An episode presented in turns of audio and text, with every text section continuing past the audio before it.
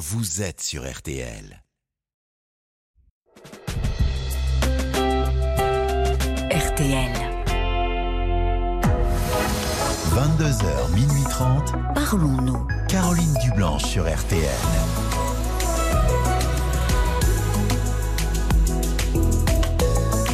Bonsoir Caroline Dublanche, heureuse de vous retrouver pour dialoguer avec vous sur tous les sujets qui vous tiennent à cœur jusqu'à minuit et demi.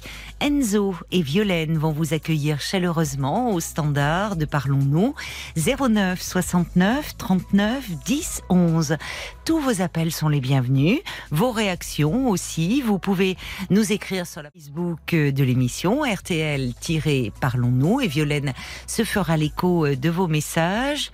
Nous envoyer un SMS au 64 900 en commençant votre message par les trois lettres RTL, 35 centimes par SMS. Marc Bisset est là, lui aussi, concentré à la réalisation.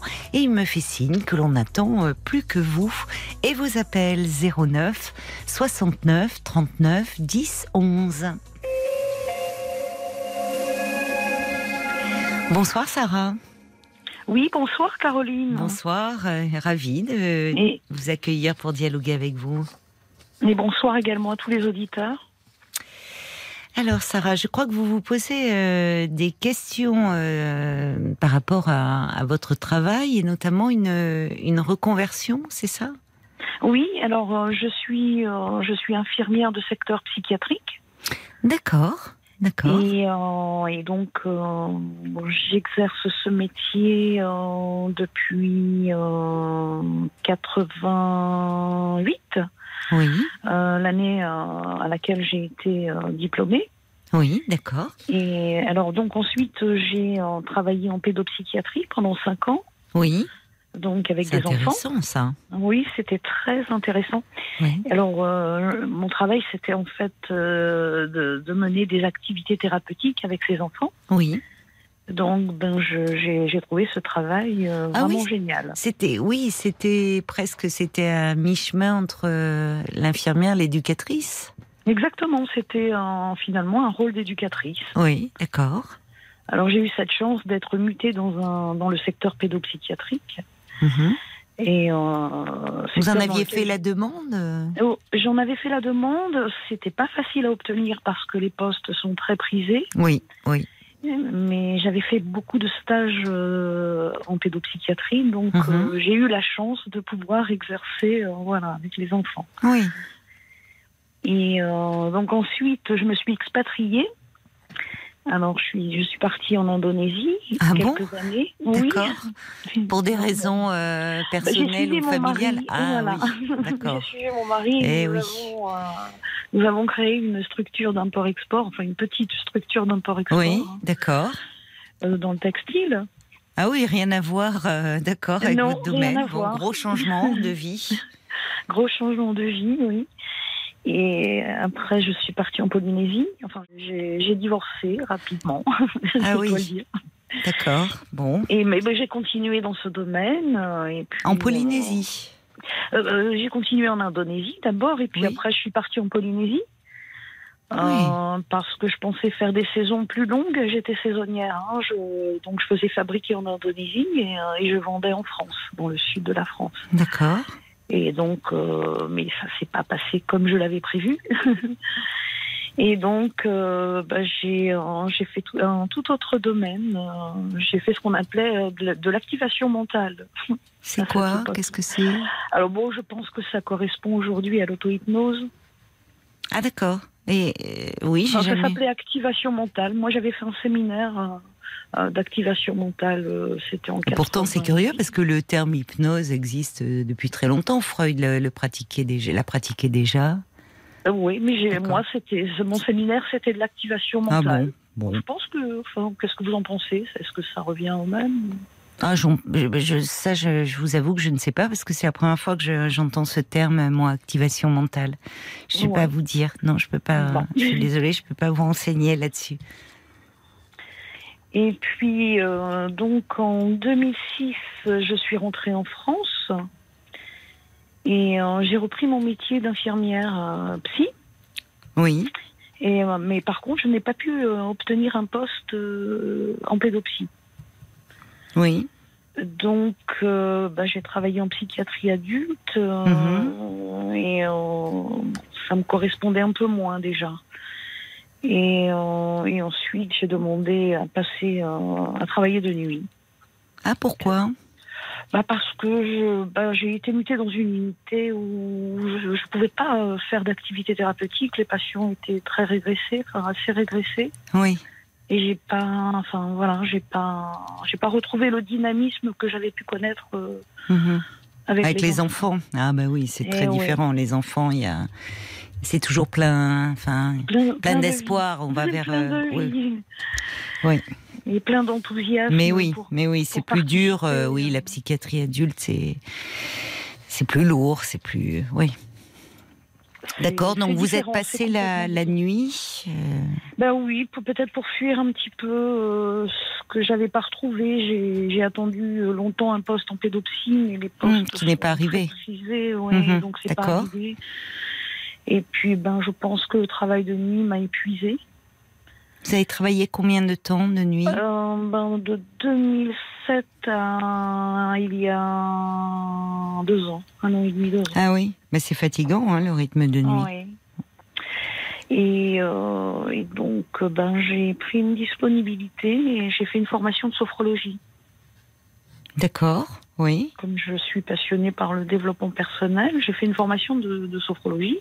D'accord. Pour euh, vous, vous fait- pensiez, vous souhaitiez euh, vous, enfin, vous établir à votre compte euh Ben, euh, oui, je comprenais que je ne m'apportais plus. D'accord. euh, bah, c'est bien de- dans ces cas-là de songer euh, à rester dans le domaine du soin, mais différemment. Enfin, ouais. euh, Oui. Toujours dans la relation à l'autre, mais euh, d'une manière différente. Hum, hum. Et puis en fait, bon, la pandémie est arrivée. Et je me suis rendu compte aussi que ce n'était pas aussi simple de s'installer euh, en tant que sophrologue parce que beaucoup de sophrologues sont déjà en place. Et euh, enfin, peut-être que j'ai j'ai euh, pas pris le risque et j'ai repris à nouveau mon métier euh, d'infirmière psy. et, euh, et ça a duré du mois, huit mois. Et là, j'ai fait un burn-out en fait. Ah oui. Bah oui, parce que vous étiez, Ouais, enfin, je- vous n'étiez plus motivé, vous étiez, Non, ça j'étais avait plus de sens pour vous, quoi, euh, ce- Voilà, votre travail. D'accord. Donc, ben, je suis en, en arrêt maladie depuis un an et demi. D'accord. Et, euh, et, euh, là, actuellement, je suis un dispositif euh, de reconversion professionnelle euh, qui est financé par la fonction publique. Et euh, en fait, euh, ben, il- ce dispositif, euh, dans ce dispositif, nous devons euh, mener des enquêtes de métier pour essayer de trouver euh, un parcours, euh, enfin un autre chemin. Mhm. Et euh, donc, j'ai mené plusieurs, plusieurs enquêtes de métier dans le domaine de l'insertion, dans le domaine de la formation. Et puis, euh, et puis je n'ai pas eu de coup de cœur. Et, euh, et là, je me retrouve dans une situation où je suis complètement démotivée, en fait. Je, c'est une période où je devrais euh, faire des stages, faire un stage. Mais alors un stage lié à votre formation, c'est-à-dire dans l'insertion Bah, et Non, pas forcément. Enfin, j'avais visé aussi l'animation. Je, je, je, je prospectais, en fait. J'ai prospecté insertion, formation, animation. Et, euh, et le, mon problème, c'est que j'ai 59 ans. Et alors, ce sont des métiers où. Enfin, bah, c'est jeune encore maintenant avec la réforme. Hein. Finalement, vous voyez, il y a encore, vous voyez, il y a encore quelques temps, on aurait dit oh bon bah voilà encore un an. Mais là maintenant, on va aller jusqu'à 64, voire plus. Donc euh, l'avenir Oui. est devant vous. Oui, mais c'est jeune. Mais, Je dis euh, ça euh, de façon ironique, hein, évidemment. Ah ouais, j'ai découvert qu'en fait les, les métiers de l'insertion euh, sont, sont très mal payés. Ce qui me ferait, ce qui m'occasionnerait une baisse de salaire assez importante. Oui, alors il faut y songer parce que effectivement. c'est important aussi. Bah, avec bien sûr. vie, euh, Bien sûr, oui, et- Oui, puis même Et- pour vous, enfin, pour euh, sur un plan personnel, enfin, c'est. Bon, donc actuellement, vous savez pas trop. Euh, bah, je, vers quoi voilà, aller j'étais intéressée peut-être par les, les- les métiers de l'animation aussi, mais je me dis, est-ce qu'on va s'adresser? J'ai eu beaucoup de mal à, à trouver un, un stage. D'ailleurs, je n'en ai pas trouvé. J'aurais dû commencer lundi un stage. Mais Euh, animation, euh, dans quel domaine? C'est vaste, Bah, l'animation. justement, oui, c'est vaste. J'aurais, je, je pensais faire un stage dans l'animation, peut-être dans un centre socio-culturel ou, euh, enfin, sans idée précise. Hein. C'est pas forcément très bien payé, hein, non plus. Mais c'est pas, et ben voilà, c'est Bah ce voilà. que j'ai découvert également. Ah ben oui, que enfin on- par rapport. euh, on Mais vous aussi- semblez, vous, vous, vous semblez un peu vous disperser en ce moment. Exactement. Comment, euh, sur le plan, vous me dites que vous avez fait un burn-out. euh, où en êtes-vous là? Comment vous vous sentez? Ah ben je, j'étais au moment des, des prospections, des, Oui. des enquêtes de métier, j'étais très bien. J'étais. Oui. Voilà, je. je Donc il y a un an de cela? J'ai rencontré beaucoup de gens. Ça vous faisait euh, du bien, oui, ça Voilà. c'était dynamisant pour vous. Exactement. En Oui. plus, je suis assez isolée euh, socialement. Ah bon? Je, oui. Ben oui, Je parce que tous vos changements de vie, euh, c'est pas simple. Enfin, en même temps, c'est, ce sont des expériences euh, que tout le monde n'a pas l'occasion de faire, mais ça peut isoler. C'est pas évident de, Oui, après être parti, de, de revenir. Il y a des liens qui peuvent se briser. Enfin, exactement, oui. Oui. mais oui. Et j'ai perdu mes parents il y a trois ans. Enfin, tout est arrivé Ah oui. en même Oui. temps. Oui. Et, euh, et effectivement, comme vous, vous l'avez, euh, vous me l'avez fait remarquer, je suis dans une période où je me sens euh, très dispersée. Oui, un peu, oui. Et euh, depuis 15 jours, j'avais lâché l'affaire, c'est-à-dire je, je, je, je, je ne cherchais plus à trouver un stage. D'ailleurs, Hmm. comme je suis, je suis, euh, je suis pas déterminée dans un domaine euh, particulier. euh, oui, je, je sais plus où Et chercher. oui, c'est ça en fait. Vous ne savez plus trop où vous en êtes parce que vous, euh, c'est, c'est un peu virevoltant quoi. Vous n'êtes, comme vous dites, vous n'êtes pas déterminé dans un domaine. Après avoir fait beaucoup de choses, après avoir une une expérience euh, très riche, mais alors semble-t-il vous ne le infirmière psy ça. Euh, enfin, avec des adultes, vous, c'est plus concevable pour vous. Euh, Il y a cette formation de, de sophrologie qu'à un moment euh, vous avez faite. C'était, Oui, il y avait quelque chose où vous restiez dans, comme vous dites, voilà, dans ce domaine de la relation à l'autre. Ouais, j'ai fait une demande au sein de mon établissement, mais il n'y a pas, on ne- on n'engage pas des, des sophrologues au sein de mon Et c'est le fait de, de vous installer à votre compte qui vous fait peur? Oui, ça m'a fait peur, oui. Oui. Oui, ça m'a fait peur parce que, bon, euh, euh, il y a pas mal de, de, de sophrologues. hein, euh, de Là où vous êtes, il y en a beaucoup? Enfin, c'est vrai qu'il y en a beaucoup, mais ça, ça veut dire aussi qu'il y a une grande demande en ce moment, enfin, autour de. de Oui, cela. il y en a quand Mais même euh, pas mal, oui. Et, euh, et j'ai- peut-être pas. ça peut être bien de hein. se mettre justement en, euh, avec quelqu'un. C'est aussi. Oui. Enfin, ça peut. C'est toujours. euh, je comprends que ça vous fasse peur, le fait de vous installer euh, seul. euh, et c'est pas mal d'ailleurs quand on est euh, dans un. Enfin, au sein d'un cabinet, entre guillemets, mais c'est stimulant aussi, parfois, Oui. de, de pouvoir. Enfin, il y a un côté rassurant aussi de pouvoir échanger. avec, avec quelqu'un sur cette pratique, sur les difficultés qu'on peut rencontrer. Oui, et puis euh, je, je pense aussi que j'ai besoin de, de contact et de d'échanger. euh. Euh, je, enfin, je sais pas, j'ai pas osé. Et, euh, Vous n'avez pas osé aller les, aller voir finalement Si, si, pour- enfin, c'est-à-dire que les gens sont déjà associés ou n'ont pas D'accord. besoin Oui, de- d'accord. Bon, alors là, c'est différent aussi. Oui. Non, j'ai pas osé, moi, m'installer seule.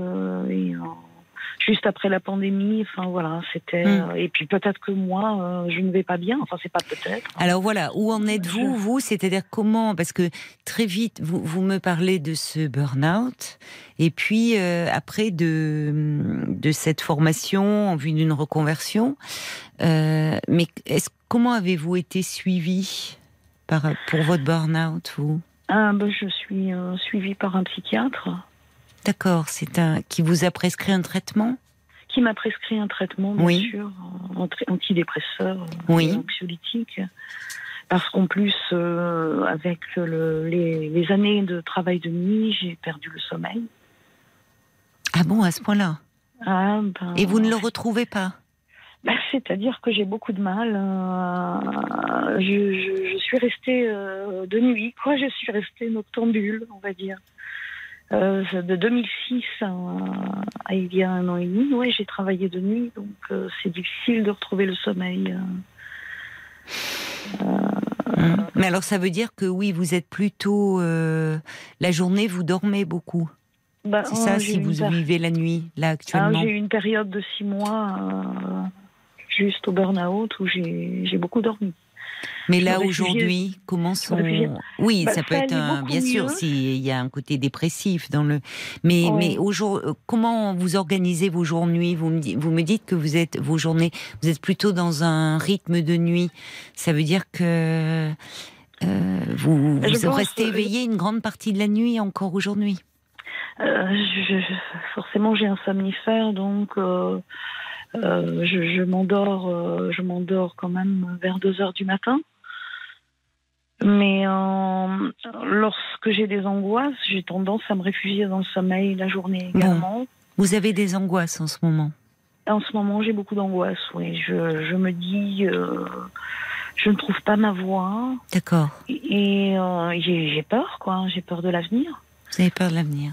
Et euh, Oui, donc ces angoisses, elles vous empêchent en fait de de, de réfléchir euh, sereinement à la façon d'envisager votre avenir.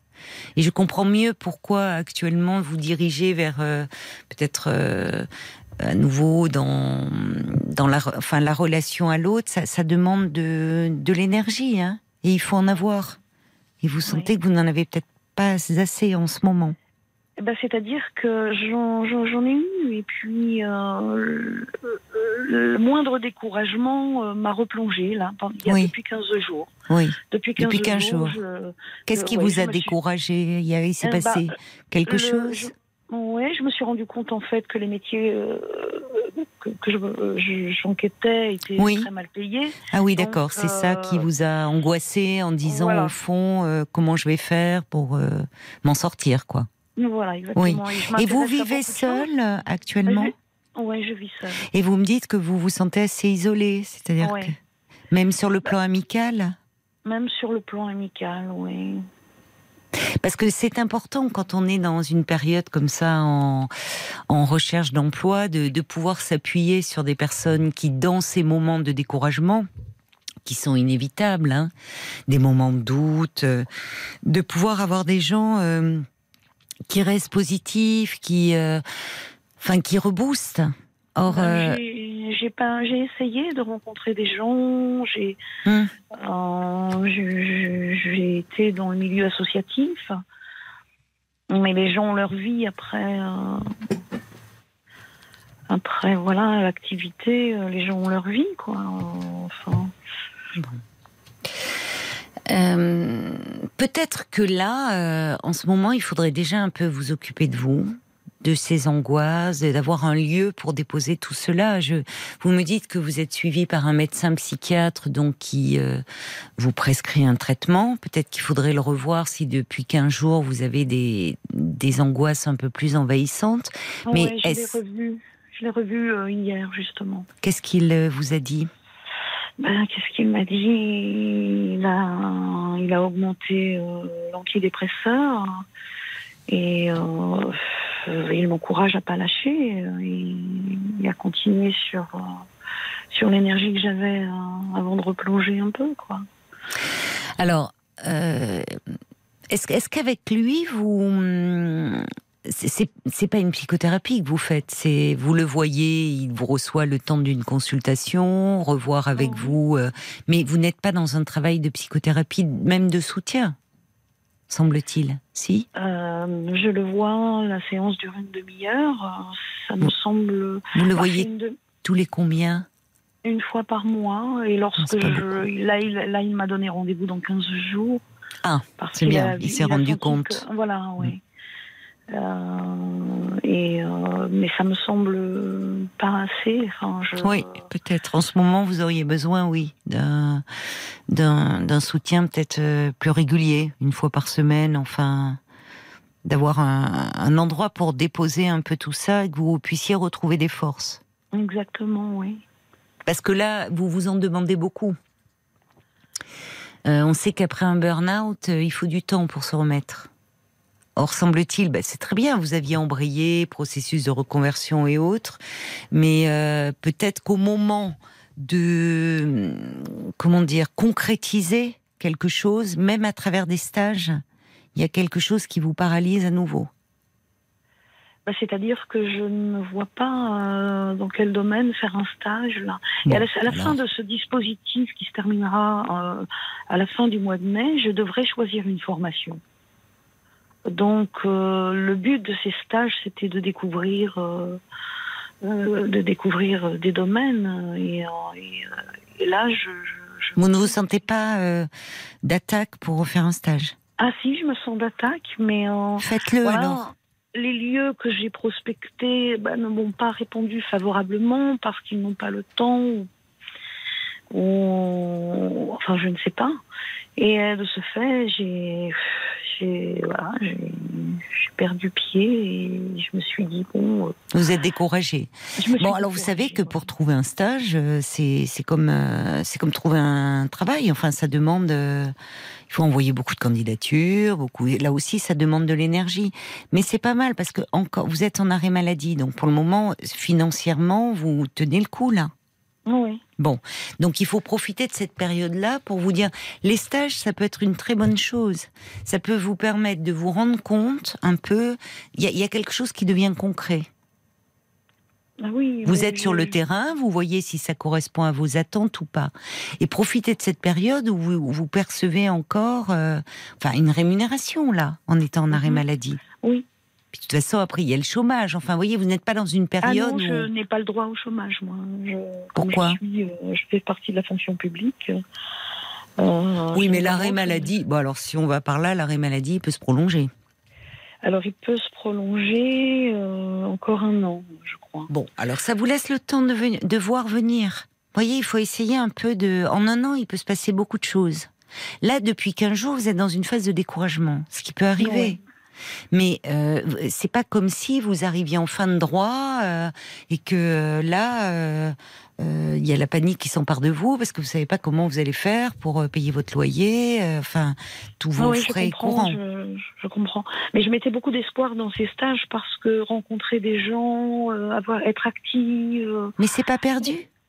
oui, je sais. C'est pas perdu, Sarah. Mhm. Des stages. euh, euh, pour le moment, vous n'avez, vous avez eu des réponses négatives, mais quand vous vous sentirez un peu mieux, il faut reprendre. Ouais. Qu'est-ce que les retours négatifs Est-ce que c'est, est-ce que l'âge entre en ligne de compte? Parce qu'évidemment, un stage à 59 ans, ça peut être pour certains, euh, dans certains secteurs, c'est plus compliqué. Mais oui, voilà, je me demande. Ben oui, bien sûr. C'est pas mon âge qui bloque et. Et parce qu'on fait, j'avais, j'avais trouvé un, enfin, un lieu qui m'aurait plu euh, vraiment. euh, C'était un, un lieu associatif euh, où on travaillait euh, avec, euh, enfin, on faisait découvrir le théâtre à des gens qui euh, des cités. Euh, on, on pouvait aussi, il y avait un jardin associatif, faire la cuisine avec les légumes du jardin. Enfin, on pouvait avoir des des, des rencontres musicales. Enfin, euh, j'aime beaucoup euh, le milieu euh, de l'art et, et je me disais, ben voilà, peut-être animation, mais aussi avec de l'art. Oh là là, Et, oui, mais euh, J'avais bon. mis beaucoup d'espoir. Et, Oui. euh, et, et bon, euh, il y a beaucoup de bénévolat et les gens, je pense, n'ont pas le temps de, de m'encadrer correctement. Et, euh, et, Mais euh, vous étiez en stage dans cette structure? Non, pas du tout. J'ai juste. Vous dites vous encadrer. Euh, bah, les gens m'ont répondu négativement en me disant qu'ils n'avaient pas trop le temps de m'encadrer. Ils sont trois seulement, c'est une association. Pourquoi pas faire du bénévolat, là, en attendant? Même si c'est un jour par semaine, si ça vous plaît, et si ça peut, euh, si, si ça peut euh, un peu vous faire du bien, si c'est dans un, pourquoi pas? Enfin, je veux dire, si ça peut être un peu stimulant pour vous. Bah, c'est-à-dire que j'ai, oui, j'ai rejoint une association et pour aider à l'insertion. Mais ça s'est passé au moment où j'enquêtais sur les métiers où j'avais plein de rendez-vous. En fait. Alors écoutez, là il faut voir, il faut se recentrer sur aujourd'hui là. Ah euh, déjà, accepter que vous êtes dans une période où euh, c'est un peu compliqué en ce moment. Voilà, vous mhm. vous, sentez un peu, euh, un peu à plat, un peu en manque d'énergie. Ça va revenir. Peut-être. Pas en manque d'énergie, je ah me sens en bah. manque d'espoir en fait. Oui, mais alors il faut, que vous il faut que vous soyez plus entouré. Là, je, vraiment, je, vous écoute et, et vous le sentez bien, vous vous dispersez beaucoup en fait. Et par moments, en vous écoutant, je me demande, j'ai l'impression que vous recherchez aussi des liens pour vous-même. Et on ne sait pas ce que vous recherchez au fond. C'est pour ça que je me disais si, si par exemple cette structure, euh, le théâtre, euh, avec, il faudrait peut-être leur poser la question s'ils recherchent toujours des bénévoles. Si vous y alliez, ne serait-ce qu'une journée par semaine ou une demi-journée, ça pourrait vous remettre un peu dans une dynamique. Justement, vous, euh, il y a vous reprendre confiance en vous. Il y a quelque chose d'un peu valorisant, de stimulant, être au contact des autres. Et, et peut-être que du coup, vous pourrez reprendre vos recherches, alors que là, en restant chez vous, vous êtes en train de vous décourager, de vous démoraliser. Ben je, ils m'ont proposé effectivement de, faire du bénévolat. Et euh, ben, je me dis pourquoi pas. Eh ben voilà. Euh, j'y avais pensé d'ailleurs. Il y avait une soirée, il y avait une soirée théâtre euh, il y a une dizaine de jours et j'y suis allée. Oui. Voilà. Ça s'est bien passé. Je rencontre des gens, bien, bien sûr, ça s'est bien passé. Bon, alors. J'ai rencontré des gens. Je... Et, vous, et vous savez, après, c'est une histoire. Le problème, c'est que souvent, euh, il faut se reconstituer un petit réseau. Et c'est compliqué quand on est très isolé euh, comme vous l'êtes. Et il y a beaucoup de personnes euh, qui se retrouvent comme vous dans, dans cette situation-là. Donc le fait de, le bénévolat, ça peut parfois être aussi une porte ouverte parce que à travers les personnes que vous allez rencontrer, vous allez dire que vous êtes en recherche d'emploi. Et il y a peut-être autour des personnes qui vont vous dire moi je connais quelqu'un, va le voir de ma part. Et en tout cas, ça pourrait être stimulant. Ah bien sûr. Euh, Donc c'est un premier pas. Plutôt que de continuer à cogiter là. Voyez? Et eh oui. Ben oui, parce que forcément, euh, c'est compliqué quand on est seul et que euh, de hum, vous rentrez chez vous, vous pouvez pas en parler à quelqu'un qui pourrait un peu vous soutenir. Vous... Donc euh, bon, voilà, vous êtes dans une phase où où c'est un peu difficile, où vous avez eu des refus de stage, mais il y a cette association que vous avez rencontrée où il vous propose du bénévolat ça peut vous faire du bien. Il faut peut-être aller aussi vers ce qui vous fait du bien. Et qui mhm. peut, à côté de cela, euh, donner lieu à des passerelles. Et vous aider au fond à, avoir un objectif. Et euh, bon, moi je suis, je m'intéresse à beaucoup de choses en fait. Et oui, c'est pour ça aussi que je suis dispersée. Voilà. Oui, vous vous dispersez beaucoup en ce moment. C'est ça le problème. Et, mais vous savez, l'angoisse, les angoisses que vous avez, y contribuent aussi. Hein. Donc évidemment, quand vous vous présentez, voyez actuellement, vous vous présenteriez là pour un stage ou autre. Enfin, vous, il faut comment dire. J'y reviens. Alors, je vais pas dire le mot énergie parce que vous me dites que vous en avez, mais il faut à un moment, même pour un stage aujourd'hui, il faut savoir se vendre. C'est-à-dire que je n'ai pas été convoquée. Euh, tout se passe par mail. Il faut envoyer des emails. Oui, voilà. Euh, donc je n'ai même pas eu l'opportunité de me présenter, quoi. Oui, c'est souvent comme ça. Effectivement, et, et voilà, on n'a pas, on n'a pas la personne non plus au téléphone. Saisissez l'opportunité qui se présente à vous là. À travers Mhm. cette association qui euh, va vous permettre de rencontrer du monde et aussi euh, il peut y avoir un aspect très valorisant pour vous dans euh, ce que l'on va vous proposer en tant que bénévole. Mhm. C'est-à-dire de vous remettre euh, un peu dans l'action, de vous faire rencontrer des gens et de vous rebooster un peu. Il faut que vous repreniez je- confiance en vous là. Oui, j'ai perdu confiance en Voilà. moi. Oui, mais c'est le problème, vous savez, dès qu'on arrête, euh, on peut très vite euh, merde- perdre euh, même confiance en ses capacités, en ses compétences. Ça peut aller très vite, ça. Et surtout Mhm. quand on est seul et pas suffisamment entouré. Ben, J'essaie de, de, de, de bouger, je vais à la piscine. euh, Oui, mais c'est bien, vous Euh. êtes courageuse. Vous êtes courageuse, mais euh, moi je pense qu'il faut saisir là ce- cette proposition. Vous savez, moi je sais que dans mon expérience professionnelle, mais après chacun, enfin personnelle, d'ailleurs, hum, j'ai au, au tout début euh, en, en tant que psy, euh, en, en recherche d'emploi, euh, bah, pareil, j'avais pas des des, euh, des postes étaient pris ou j'avais des réponses négatives. Et en fait, je me suis tournée vers des associations parce que je me disais ça va être formateur. Euh, je vais apprendre, euh, euh, voilà, c'est, il y, y a comme un côté stage. euh, Je vais me sentir utile. Et finalement, dans ces associations-là, euh, au bout de quelques temps, ils m'ont proposé un poste. Je dis pas après, voilà, c'était une chance. Je dis pas que c'est systématique, mais ça peut arriver dans le domaine associatif. Ah, mais Et- je n'ai pas tombé, je n'ai pas laissé tomber l'idée. La preuve, Bon, bah je- alors il faut y Euh. J'ai même euh, rencontré une, une, euh, une personne sympa qui m'a contacté le week-end dernier pour, faire une sortie au théâtre également. Vous voyez, Mais je n'étais pas là, j'étais partie au bord de la mer, j'avais besoin de, de me ressourcer, c'est pas de grave, voir, euh, ça sera, c'est d'aller bien. marcher. Quoi. Vous avez bien fait. Vous avez bien fait. Allez vers ce qui peut vous faire du bien aussi en ce moment et acceptez aussi, donnez-vous un peu de temps. C'est bien que vous revoyez euh, votre médecin un peu plus régulièrement. Vous pouvez lui en parler en disant que là vous ressentez le besoin d'un soutien plus régulier Oui, bah, je et donnez-vous le temps d'aller mieux aussi. Vous. C'est ça qui, qui me pose souci. Mais non, acceptez ça. Après un burn-out, il faut du temps. Je suis quelqu'un d'assez euh, hyperactive. Le fait de ne rien faire euh, m'angoisse. Quoi. Je j'aime la vie en plus. Je suis. Alors parfois je me dis je suis une dépressive qui aime la vie, qui aime tellement la vie que que de ne rien faire, ça, voilà, ça m'angoisse. L'hyperactivité est souvent une façon euh, inconsciente de lutter contre la dépression. hein. Oui. Donc c'est peut-être à ça qu'il faut un peu s'attaquer. Mais j'aime être dans l'action. J'ai bien, j'ai bien compris, mais euh, on... là j'ai le sentiment que l'action euh, dans laquelle vous êtes, elle peut être aussi un peu contre-productive. Parce que, évidemment, l'action, c'est un bon moyen, c'est un bon remède à l'angoisse. Mais il s'agit pas de s'agiter. Il s'agit à un moment de vous recentrer sur vous et d'aller mieux, au fond. Mhm. Donc de vous attaquer aussi un peu au fond. C'est peut-être ça. euh, et il va, il va en sortir quelque chose. Regardez déjà les contacts que vous avez. Saisissez-les. Voyez? Mhm. Recentrez-vous un peu sur les choses.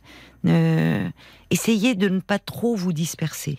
Et je pense que si vous vous sentez déjà un peu moins angoissé, vous allez pouvoir vous refixer un objectif. Mais occupez-vous de vous. Ça, ça peut être un objectif aussi. Les soignants, souvent, c'est eux qui ont le plus de mal à se soigner, hein, Sarah. À s'occuper d'eux. Enfin, m'occuper de moi. euh, Non, mais vous occupez de vous, vous voyez, s'occuper des autres, c'est souvent une bonne façon de ne pas s'occuper de soi. Je vous dis ça en connaissance de cause, c'est-à-dire que les soignants ont souvent beaucoup de mal, euh, justement, à accepter aussi que, que eux peuvent avoir besoin un peu de soutien et d'aide.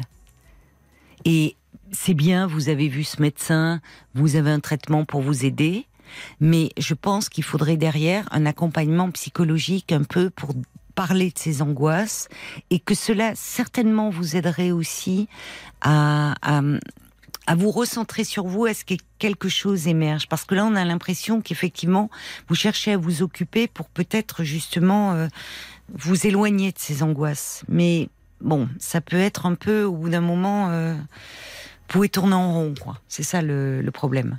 C'est-à-dire que j'ai l'impression que j'ai fait un burn-out aussi parce que j'avais une vie. Je suis pas très casanière et j'aime. Je, suis assez aventurière et c'est pour ça que j'ai. Je pense que j'ai aimé cette vie euh, à l'étranger. Oui, mais c'est ça. Mais euh, bon, euh, j'entends tout ça. euh, j'entends votre parcours en témoigne, et qu'en même temps, aujourd'hui, il faut essayer de vous ancrer dans cette vie-là et vous recréer des liens aussi. Et c'est pas simple. Voilà, c'est pas simple. Donc, ça prend un peu de temps. Ça peut pas venir comme ça. On va se tourner euh, du côté de Violaine, voir si des réactions euh, sont arrivées pour vous. Et oui, il y a un message de Cécile. Cécile qui nous dit Je travaille dans l'insertion professionnelle depuis 18 ans et je propose en parallèle des bilans de compétences. Sarah, pensez au site internet Outils La Bonne Boîte, un site très utile pour avoir la liste des entreprises et elle vous encourage également à vous reposer et à prendre soin de vous. Eh oui, c'est ça.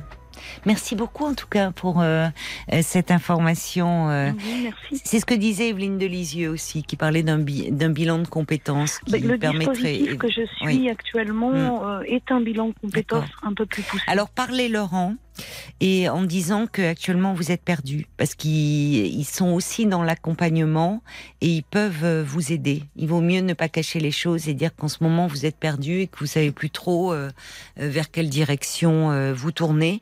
Et puis comme le disait très justement cette auditrice qui est dans l'accompagnement dans la formation, reposez-vous un peu et prenez soin de vous. Je vous le redis, euh, j'entends que pour vous c'est l'action, mais peut-être qu'à un moment euh, c'est aussi se poser pour euh, vraiment vous écouter. Bon courage à vous, Sarah. Au revoir. Je vous remercie, Caroline. Au revoir. Jusqu'à minuit 30, Caroline Dublanche sur RTL. parlons. 22h, minuit 30, Parlons-nous. Caroline Dublanche sur RTL.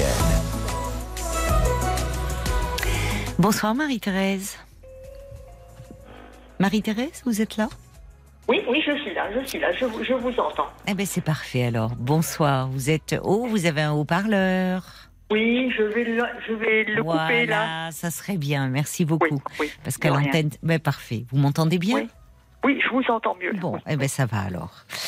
Voilà, je suis à vous. Je vous écoute. Oui, alors je disais donc à votre standardiste, euh, j'ai vécu avec un monsieur pendant un an et demi, un an Oui. et deux ou trois mois après. Oui. Et malheureusement, bon, ce monsieur est décédé l'année dernière au mois de novembre Ah. 2020 2022. Oui. Et Il alors, était malade quand vous l'avez Oui, il, est- connu il est- il était déjà très malade au- auparavant. Hein. D'accord. Au moment où vous l'avez rencontré déjà. Au, moment où je l'ai rencontré, il était Oui. déjà malade. Il avait déjà des problèmes de santé. Hein. Oui, d'accord. Ça, c'est, on, on était d'accord là-dessus. Et bon, au fil des, des semaines, des jours, des mois, sa, sa santé s'est dégradée aussi bien physiquement que psychologiquement. Hmm. Euh, moi, je suis restée un, un peu plus d'un an avec lui. Il est décédé. Seulement, le problème dans tout ça, c'est que ce monsieur, il avait de la famille. Et pourquoi c'est un problème? Eh ben pour moi ça a été un problème parce que bon ben sa famille euh, il n'avait pas d'enfants il avait des frères et sœurs ils, ils m'ont ils m'ont mis dehors moi Mais dehors, comment ça? Eh ben dehors parce que je vivais avec Ah, lui vous êtes euh, venu vivre avec chez lui? ah oui oui oui je, je vivais chez lui Ah, voilà d'accord. Et vous n'avez oui. pas de logement Vous n'aviez pas Ah, de si si j'avais Mm. gardé mon logement par Oui. mesure de sécurité Oui, mais où je vivais quand je vivais avec lui il était en loyer oui. Et bon, ben quand quand il est allé donc euh, transporté au centre hospitalier du- de la région, euh, moi j'étais ben, j'étais obligée de partir de chez lui. Euh, oui, il était. euh, ben oui, oui, parce que vous ben- n'étiez pas sur le bail, c'est ça? Et ben non seulement je n'étais pas sur le bail, mais sa famille ils sont ils, sont venus et ils m'ont dit ben et tu dégages, il, faut partir. Voilà. Vous avez gardé votre ancien logement? Et ben j'avais gardé donc euh, mon ancien logement parce que j'avais Ben, dit Vous avez bien où- fait. Oui, oui, j'avais bien fait de ce côté-là. Mais moi, dans tout ça, ce qui m'interpelle un petit peu, Oui. c'est que au niveau de la loi, euh, vis-à-vis de ce monsieur, moi, je euh, même autant de, de son vivant jusqu'aux obsèques, Oui. moi, je ne pouvais prendre, je ne pouvais pas prendre de décision. Quelle décision auriez-vous souhaité prendre? Eh ben, la décision euh, d'intervenir, par exemple, bon, s'il avait eu un problème de santé tant qu'il était vivant, euh, euh, prendre des décisions au moment des obsèques, vous voyez? Oui. Bah, c'est-à-dire que de, quand vous viviez ensemble, euh, j'imagine que vous en parliez, et peut-être qu'à ce moment-là, il aurait pu dire à son médecin traitant, euh, c'est ma Eh ben compagne. non, non, parce que le, le problème, c'est comme c'était un, on va dire entre guillemets, c'était un pauvre diable, c'était moi qui faisais, qui prenais toutes les décisions, qui m'occupais. Je faisais un petit peu le rôle de l'assistante sociale avec lui.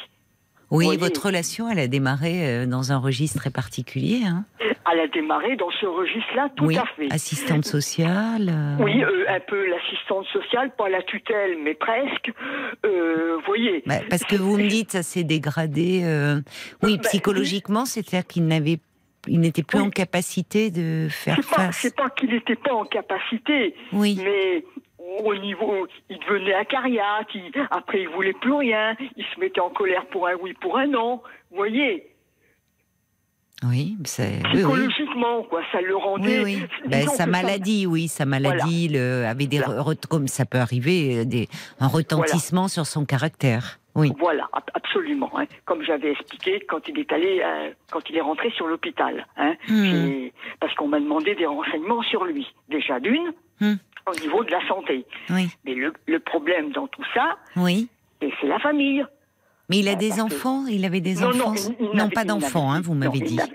il n'avait pas d'enfants. Mais alors la famille, mais en quoi aujourd'hui euh, je, je comprends que de son vivant, euh, c'était un peu compliqué puisque votre relation était quand même récente. Vous me dites un an, un an et demi, ben oui, peut-être pas il ne vous avait pas présenté à la famille. Eh ben, disons qu'il avait très peu de contact avec la famille. hein. D'accord. Il, en, il en avait pas Ah pour oui, ainsi je dire. comprends. Pour- il en avait pas pour ainsi dire. C'est-à-dire que ce qui s'est passé quand je suis restée avec lui, tant tout, tant tout s'est bien passé, ça a été. Et le jour où il y a eu ce problème, là, ça a été différent. Tout le monde est arrivé. Vous voyez? Ben oui. Enfin, le que- problème quand il est décédé, vous voulez dire?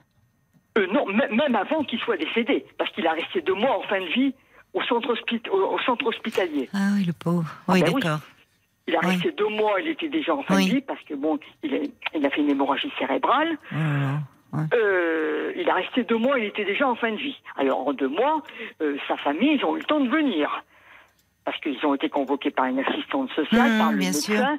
C'est eux Oui. qui ont été obligés Mmh. de prendre Mais les ce qui est normal après tout.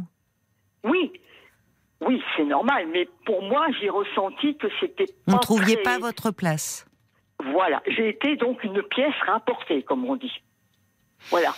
Moi, je l'ai vu comme ça, parce que moi, euh, oh, d'abord, quand j'allais à l'hôpital le voir, la première chose qu'on me demandait, vous êtes qui par rapport à lui Hein oui, les premières fois.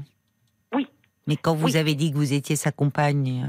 Eh ben oui, mais sa compagne, sa compagne, ça fait pas tout. Parce que au niveau de la loi, c'est là, c'est sa famille qui doit Oui, le oui. prendre en charge. Oui, d'accord. Voilà. Et il n'était plus, lui, en état de dire. euh, Ah ben, il n'était pas du. Non, il n'était plus en état de dire, d'accord. Et la famille, alors vous n'avez pas eu de bon contact, si je comprends bien? Eh ben, la famille, euh, ça s'est pas très bien passé. Hein. oui, c'est ça. Ils ne vous ont pas accepté, enfin, ils se demandaient un peu ce que vous faisiez là, qui vous étiez. Ah non, non, j'ai... eux, ils m'ont dit de partir et puis adieu la valise, hein, terminé, on n'en parle plus. Hein. Non, mais quand il était dans le service en fin de vie, j'ai bien compris que il était oui. propriétaire, ce monsieur? Non, non, il était en loyer. Il était en loyer. Ah bah oui, bah Ah. donc euh, il fallait bien un loyer si le bail était à son nom et Oui, le bail était à son vous nom. deviez Oui, partir, oui. Oui, je devais Il n'y a partir, pas d'autre choix. Enfin, c'est même Oui, le propriétaire ou je ne sais pas, c'était la famille qui était propriétaire du bien? Ah non, non, non, Non. non, il oui, il donc c'est normal. Enfin, le propriétaire, malheureusement, bon, le- son Voilà. locataire décède. euh, oui. Euh, euh, voilà. Alors, c'est normal. Enfin, moi, je l'ai pas ressenti oui et non pour moi. Parce que, bon, il a quand même resté deux mois au centre hospitalier. Euh, bon, ben, en deux mois, il s'est passé des choses, bien sûr. Sa famille est venue le voir. Euh, sa famille a été convoquée Hum. par le médecin, assistante sociale et compagnie. Moi, je n'ai pas été. euh, Mais qu'est-ce que je- vous attendiez au fond? Parce que vous me dites, j'ai dû faire ma valise. Qu'est-ce que vous attendiez? Ben, ce que j'attendais, c'est que moi, quand je l'ai connu, ça s'est bien passé, ça s'est bien passé, ça se passait bien, que ça se termine bien. Voyez Et com- bah, ça s'est mal terminé pour lui. Pour lui, ça d'accord, oui, et pour moi aussi. Enfin, dans un registre différent, on va dire quand même. Voilà, voilà, dans un registre différent. Mais, mais c'est ça, mais qu'est-ce que vous auriez aimé rester dans l'appartement? Bon, déjà, il y, avait ça, il y est déjà d'une, mais j'aurais aimé, par exemple, être prévenu au moment des obsèques. J'aurais Ah, vous n'avez pas été prévenu? Ah ben, ah ben j'ai pas été prévenu. Ah, c'est dur, ça. D'accord. Non, mais ça, je n'avais pas compris, euh, Marie-Thérèse. Ah non, non. Vous voyez, parce que pas- vous me parlez, bon, que j'entends que heureusement que vous aviez gardé d'ailleurs euh, votre Ah ben logement, ah ben oui, puisque oui, bon, vous avez été, comme vous dites, mise dehors. Ça, c'est en plus ils n'ont pas pris les formes. Enfin, et ça a été effectivement très certainement très pénible pour vous. Mais euh, c'est-à-dire que vous, vous n'avez pas été prévenu euh, des obsèques? Non, non, c'est la voisine qui m'a qui m'avait prévenu des obsèques. Mais Oh, comme j'avais des ça. doutes un petit peu au, au moment des, des, des obsèques, euh, parce que bon, euh, il était quand même issu d'une classe sociale très basse, ce qui n'a pas facilité les choses déjà d'une. Et puis, puis, puis voilà quoi. hein. Alors euh, moi, quand je me suis présent, parce que moi j'ai après, euh, quand parce qu'il il est resté deux mois en fin de vie au Oui. centre hospitalier. Mais vous pouviez aller le voir là quand il Oui, était oui, dans ce. Alors là, je, là, je pouvais aller le voir. Mais alors, vous avez bien appris qu'il était décédé? J'ai appris parce que oui, mais alors attendez. Si vous- Au début, oui. il a été sur La Rochelle, il est resté deux mois. Oui. Mais après, vu que l'hôpital ne pouvait plus rien faire, Oui.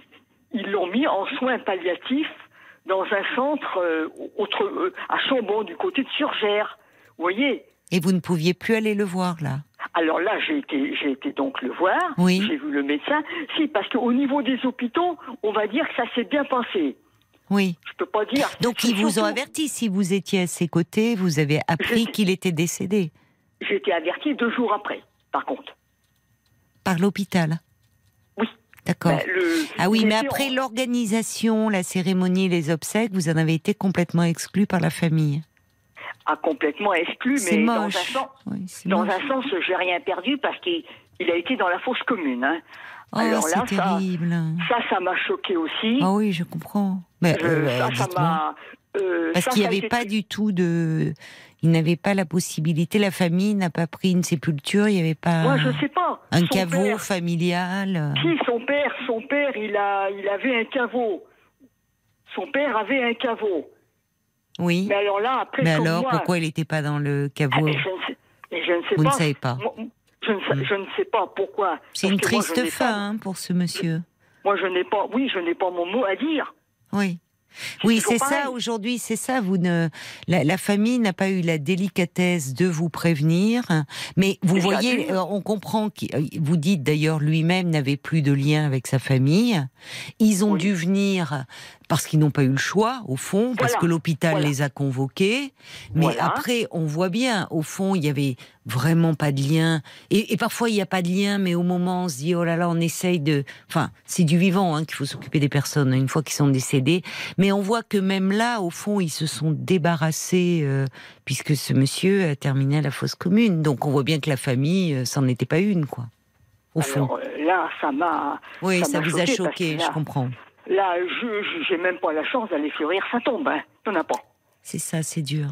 Il n'y a pas de nom, il n'y a, y a, il y a Et il n'avait pas, de, de son vivant, il. euh, Non, Il non, savait, non, non, il n'en parlait pas de, il ne, il pensait pas qu'il y avait cette issue-là. euh, C'était un garçon quand même qui se laissait aller, qui était Ah oui. complètement machiné par la maladie, parlait que de maladie, ça devenait une psychose et il ne vivait que, que pour sa maladie. Hein. mais ça a dû être dur pour vous, euh, Marie-Thérèse, parce que finalement, vous voyez, moi, je, je me dis, vous avez vécu un an et demi ensemble, Oui, oui, mais mais oui, parce qu'enfin, c'est pas, c'est pas. Vous auriez pu vivre un an et demi de bonheur, mais ça, ça, je vous écoute, ça a dû être très dur. Vous, vous me dites d'ailleurs, Ben- vous teniez le rôle d'assistante sociale, un peu de ça a soignant. été, oui, ça a été, disons que ça a été un peu compliqué. Hmm. Bon, moi, je, je suis pas une personne méchante. J'ai pas la méchanceté dans moi parce que c'est un garçon qui a été marié deux fois, divorcé deux fois. Personne n'en voulait. Hein. Ça, c'était clair et net. Hein. C'était un monsieur à problème, trop, trop malade, trop de problèmes, trop de, Ah. trop de ceci, trop de cela. Personne n'en veut.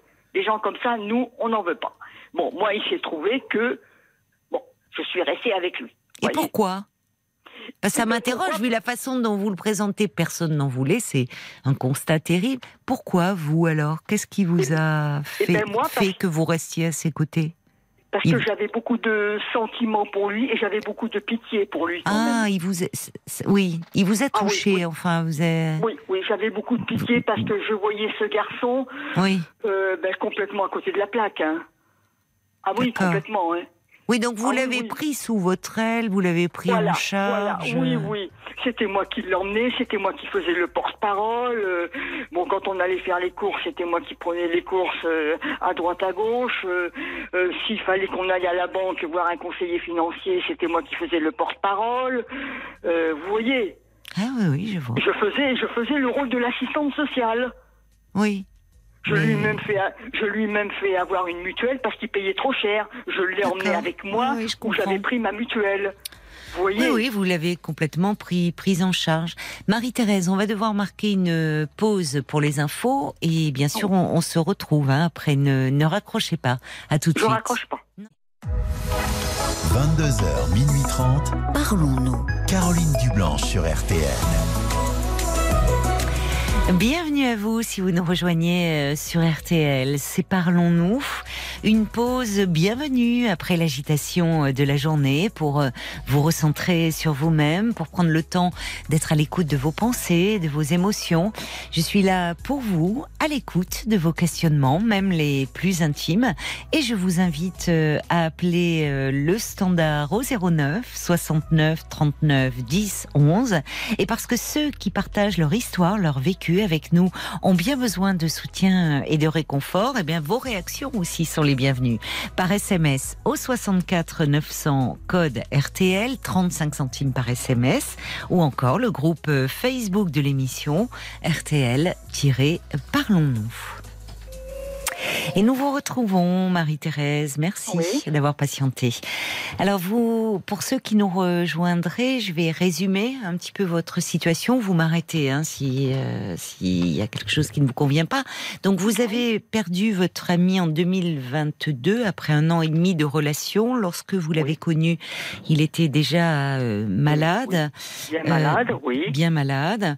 Et, euh, et en fait, euh, bon, son état de santé euh, s'est dégradé. La famille de ce monsieur a été convoquée, vous a mise de côté à tel point que vous n'avez même pas été convié aux obsèques.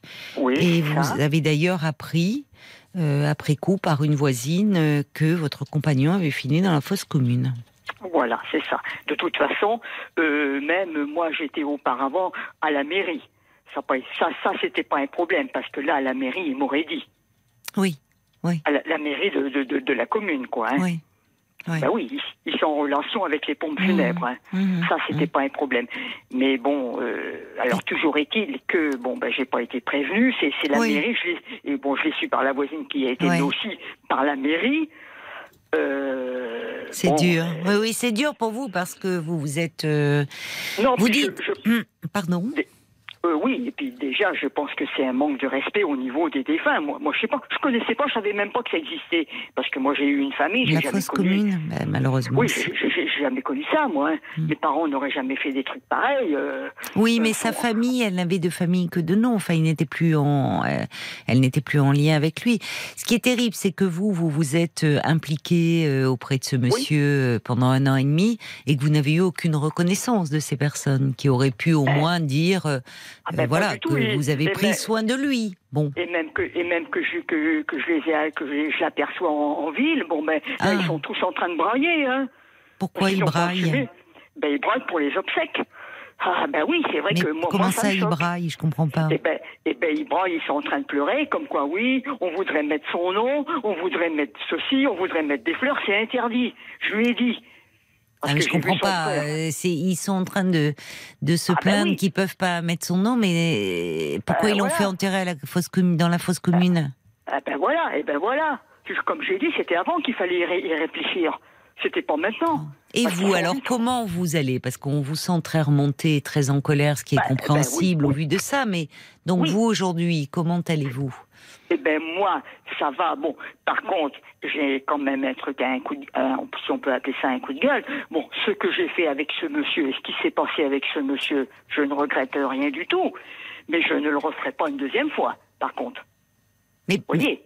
bah, euh, non, mais en fait, euh, mais en fait, pourquoi vous l'avez fait? Enfin, pardonnez-moi de vous demander comme ça, mais vous vous êtes retrouvé dans une.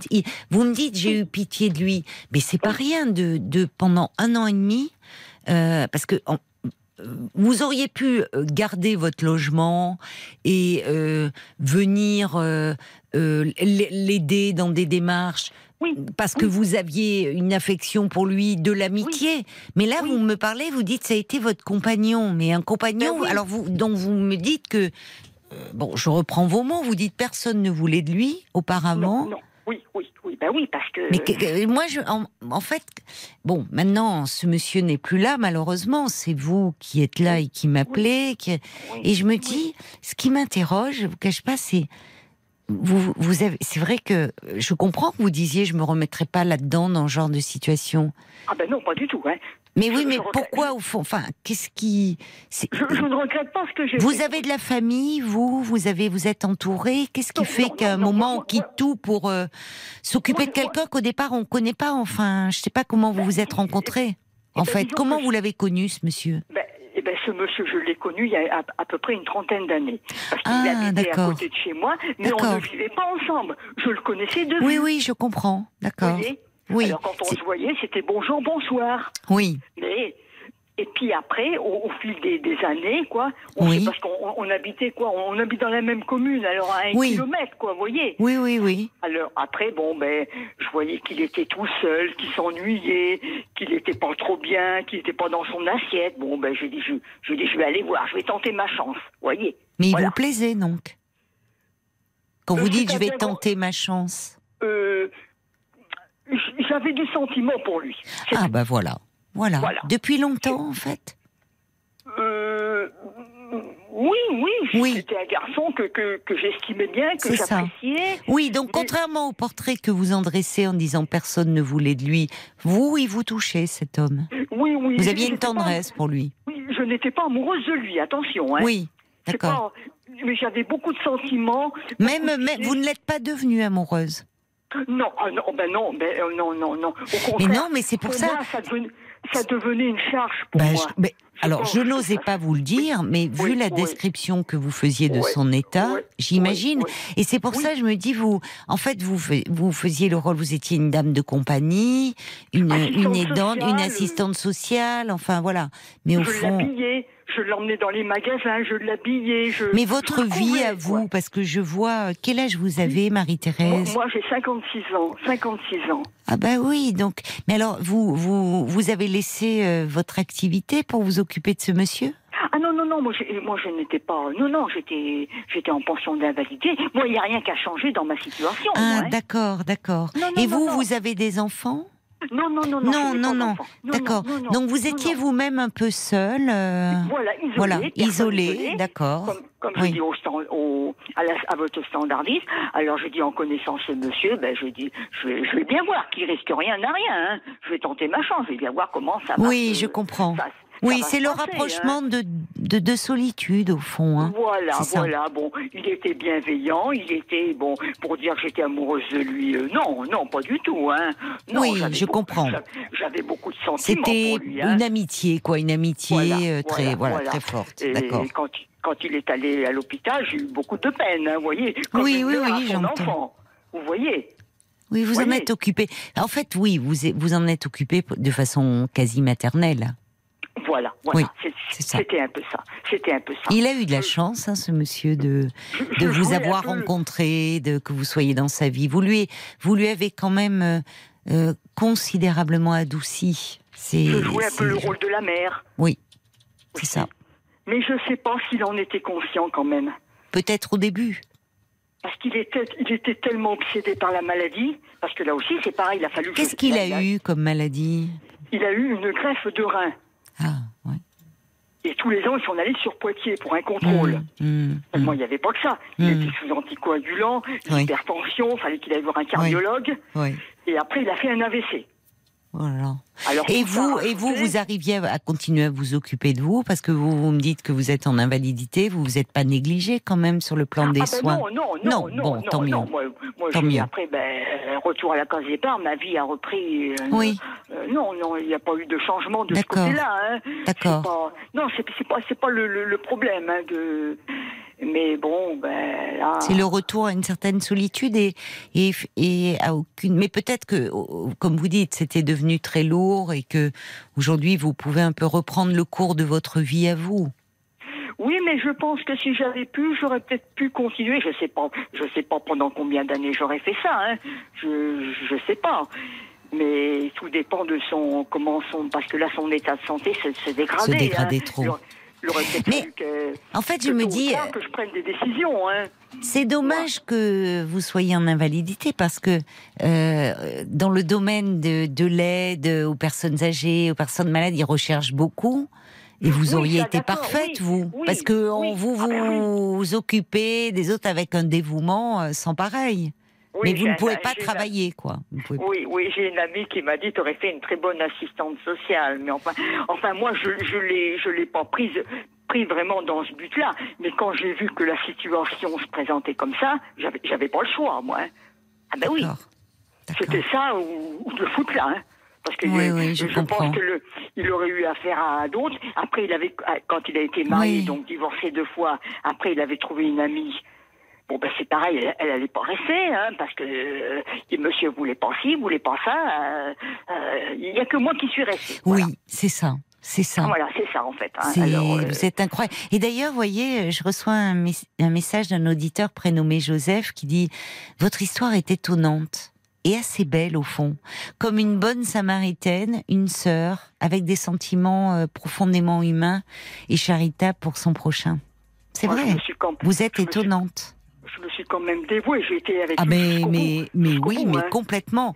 Et mais en fait, vous malheureusement, vous n'en avez pas eu la reconnaissance. C'est même parce que vous attendiez d'ailleurs. Mais vous voyez la famille. Vous vous vous êtes dévouée corps et âme, non pas corps et âme, euh, vous êtes dévoué avec sans pareil, vraiment euh, pour ce monsieur, avec une tendresse infinie, euh, pour qui vous n'aviez pas de lien, de, il n'y avait pas de lien de sang, pas, pas de lien de famille. Et ah, vous voyez la famille, soi-disant la famille, eux, en fait, c'est aucun, aucun affect, aucun ah, ben, sentiment. eux, eux, eux, le problème, ça a été l'argent. Hein. C'est ça. C'était les comptes en banque. Ah ben, ben, voilà. Ah ben oui. Ben voilà. Il a fallu payer. Eh oui, voilà. les obsèques, faut les payer. Oui, oui, il y a eu. Ben, oui, oui, eh oui alors c'est pour ça que, en fait, vous pouvez vous dire, ce qui peut un peu vous réconforter. Dans... Parce que je, m'occupais je m'occupais aussi un peu de ses comptes bancaires. Mais Marie-Thérèse, ah ce qui peut vous réconforter, c'est que, euh, franchement, euh, ça a été une bénédiction euh, pour cet homme de vous rencontrer. Ben, je ne sais pas si ça a été une bénédiction. Ah, une bénédiction. Mais si, vous vous rendez compte de, euh, vous ne pouviez rien faire pour son, pour sa santé qui était déjà trop dégradée. Ah, mais ben vous vous rendez compte, il aurait été seul, euh, parce que là vous me parlez de fausse commune, mais il aurait été seul tout le long tant qu'il était chez lui. Peut-être que d'ailleurs son état de santé se serait dégradé encore plus vite et qu'il ah, ben se serait retrouvé à l'hôpital euh, en soins palliatifs tout seul ou mort chez lui. Et au fond, pendant un an et demi, vous lui avez apporté de l'attention, de la douceur, une présence, enfin rassurante. Il a eu de la chance de croiser votre chemin, vraiment.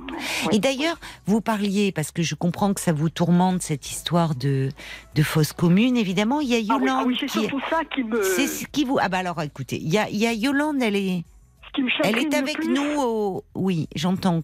Là, alors là, je, là, là, ça me met hors de moi, là. Oui, je comprends. Et je comprends même alors, pas justement... En 2023, ça puisse exister. Alors, justement, euh, Yolande a appelé le 09 69 39 10 11 parce qu'elle voulait euh, nous apporter un éclairage à ce sujet. Je vous propose qu'on l'écoute euh, ensemble. Bonsoir, Yolande. Bonsoir Caroline et bonsoir Marie-Thérèse. Merci beaucoup d'avoir appelé parce qu'on sent que vraiment cette histoire de fausse commune, c'est ce qui, euh, c'est ce qui tourmente euh, beaucoup Marie-Thérèse. Je la comprends tout à fait. Ce qu'il faut savoir, Marie-Thérèse, c'est que la fausse commune, elle n'existe plus depuis deux siècles. Et comme ah en matière de ah funéraire, les termes ont la peau dure, eh bien, on continue à utiliser un terme qui est complètement faux. En fait, en France, chaque défunt va avoir droit qu'il ait les moyens de payer ses obsèques ou pas. Et que ses proches payent ses obsèques ou pas, il sera inhumé dignement, placé dans un ah cercueil et inhumé dignement dans un cimetière et il aura sa tombe individuelle. Il sera tout seul dans ah, sa tombe pendant au moins cinq ans. Donc pendant cinq ans, Marie-Thérèse, il faut qu'elle demande. Elle doit savoir dans quel cimetière il repose, ce monsieur. Ah mais non mais, oui, mais ah, oui, eh ben, il est juste à côté de chez moi, Rochefort. Mais non, parce que le problème, non, là, je suis pas d'accord. Ils appellent ça aujourd'hui le jardin du souvenir, parce que ça fait bien. Parce que c'était une crémation. Oui. Ah oui, mais ça, c'est une Donc, crémation, C'est une d'accord. dispersion de cendres au jardin du souvenir. Oui, D'accord. dans la terre. Oui. Oui, enfin, selon comme il est aménagé le jardin Oui. du souvenir, les cendres ont été dispersées en ce lieu-là. Oui. Et vous avez toujours la possibilité d'aller au jardin du souvenir pour vous recueillir à la mémoire de ce monsieur. Ah, mais ça, c'est important. je, je ne peux pas. Je ne peux pas. Pourquoi? Je- pour- pourquoi? Parce qu'il n'y a pas de nom, il n'y a pas d'identité, il n'y a rien. Non, c'est un jardin. Non, il n'y a pas de nom parce que c'est le lieu commun des dispersions. Oui, Donc, oui, soit la commune met un nom, soit la commune ne met pas de nom. Vous êtes peut-être autorisé à déposer une rose. Non, non, c'est interdit, interdit. communes. Il y a C'est interdit. C'est juste un lieu où vous allez pouvoir vous recueillir seulement. C'est une pensée, c'est une, Voilà. c'est un recueillement en pensée sans avoir le geste de Oui. déposer quelque Oui, chose. mais C'est ce un objet ou une fleur. Et Le- ça vous le convient pro- moins. Le problème, euh, ce qui se passe, Oui. c'est que moi, euh, là, à l'heure actuelle, euh, pour Oui. savoir vraiment où il est, je ne sais pas. Oui, mais au Parce fond, non, non, mais eh, eh, Marie-Thérèse, Marie-Thérèse, effectivement, ce qu'on n'avait Ouais. pas compris, et ce que, ce que le, le- merci Yolande, parce que votre réaction permet de voir, c'est qu'il y a eu une crémation. Donc, effectivement, dans ces cas-là, déjà, merci, parce que moi, je pensais que ça existait encore, les fausses communes. Non je trouve ça très réconfortant Non, non, de savoir oui, que peut y avoir- Ah oui, euh, oui, c'est important. Qui. Oui. Et puis, évidemment, quand il y a une crémation, euh, il y a voilà ce qu'on appelle jardin du Mais au fond, vous savez, se recueillir, enfin, c'est- cet endroit, vous, vous, vous pouvez Non, y non, aller, alors vous l'emportez partout avec vous. Enfin, Non, là, là, là, je, Ah là, je vais vous dire honnêtement, je ne suis pas d'accord du tout avec oui, oui, non, Yolande. mais chacun vit euh, Oui, les choses oui. à sa pour façon. Moi, hein. Pour moi, pour moi, il a été dans la fosse commune comme, comme Bon. pendant la guerre. Bon, vous voulez, bon, mais non, enfin, d'accord. C'est interdit. Ouais, C'est, euh, interdit en France et ça D'accord. n'existe pas. Bon, bah écoutez, merci beaucoup, euh, Yolande, de nous avoir apporté, d'avoir euh, pris la peine d'appeler parce que je trouve que c'est c'est réconfortant de le savoir et moi aussi, je, je vous avoue que je pensais encore que cela existait. Donc Oui, merci non, pour cette non. précision. Je souhaite très bon courage à Marie-Thérèse et qu'elle trouve une voie pour euh, s'apaiser vis-à-vis de ce recueillement pour ce défunt. Oui, merci beaucoup pour euh, vos propos euh, très doux et réconfortants. Au revoir, au revoir Yolande. Oui, je crois que Yolande le dit. Il faut que vous arriviez à trouver une forme moi- d'apaisement. Marie-Thérèse, il faut que vous arriviez à trouver une forme d'apaisement. Vous pouvez pas rester oui. dans cette colère-là. Oui, mais moi, Bon. vous savez, Vous savez, moi je vais vous dire, chacun Oui. vit les choses. Vous savez, on n'est pas Moi, toujours je- obligé moi- d'aller d'abord sur une tombe pour se recueillir. Vous savez, un être qu'on a, qui, qui a compté, qui est, euh, on l'amène avec soi. Et peut-être qu'un endroit où vous alliez, euh, qu'il aimait bien, euh, ça peut être oui, un bah, jardin public. Vous pouvez vous asseoir sur un banc, penser à lui. Enfin, C'est le, Voilà. Pour moi, c'est le, contraire de ce que vous dites, parce que j'avais dit, s'il a une tombe, euh, il- il- je pourrais me, me recueillir Bon, sur sa tombe, fleurir sur sa tombe. Oui, mais il y a.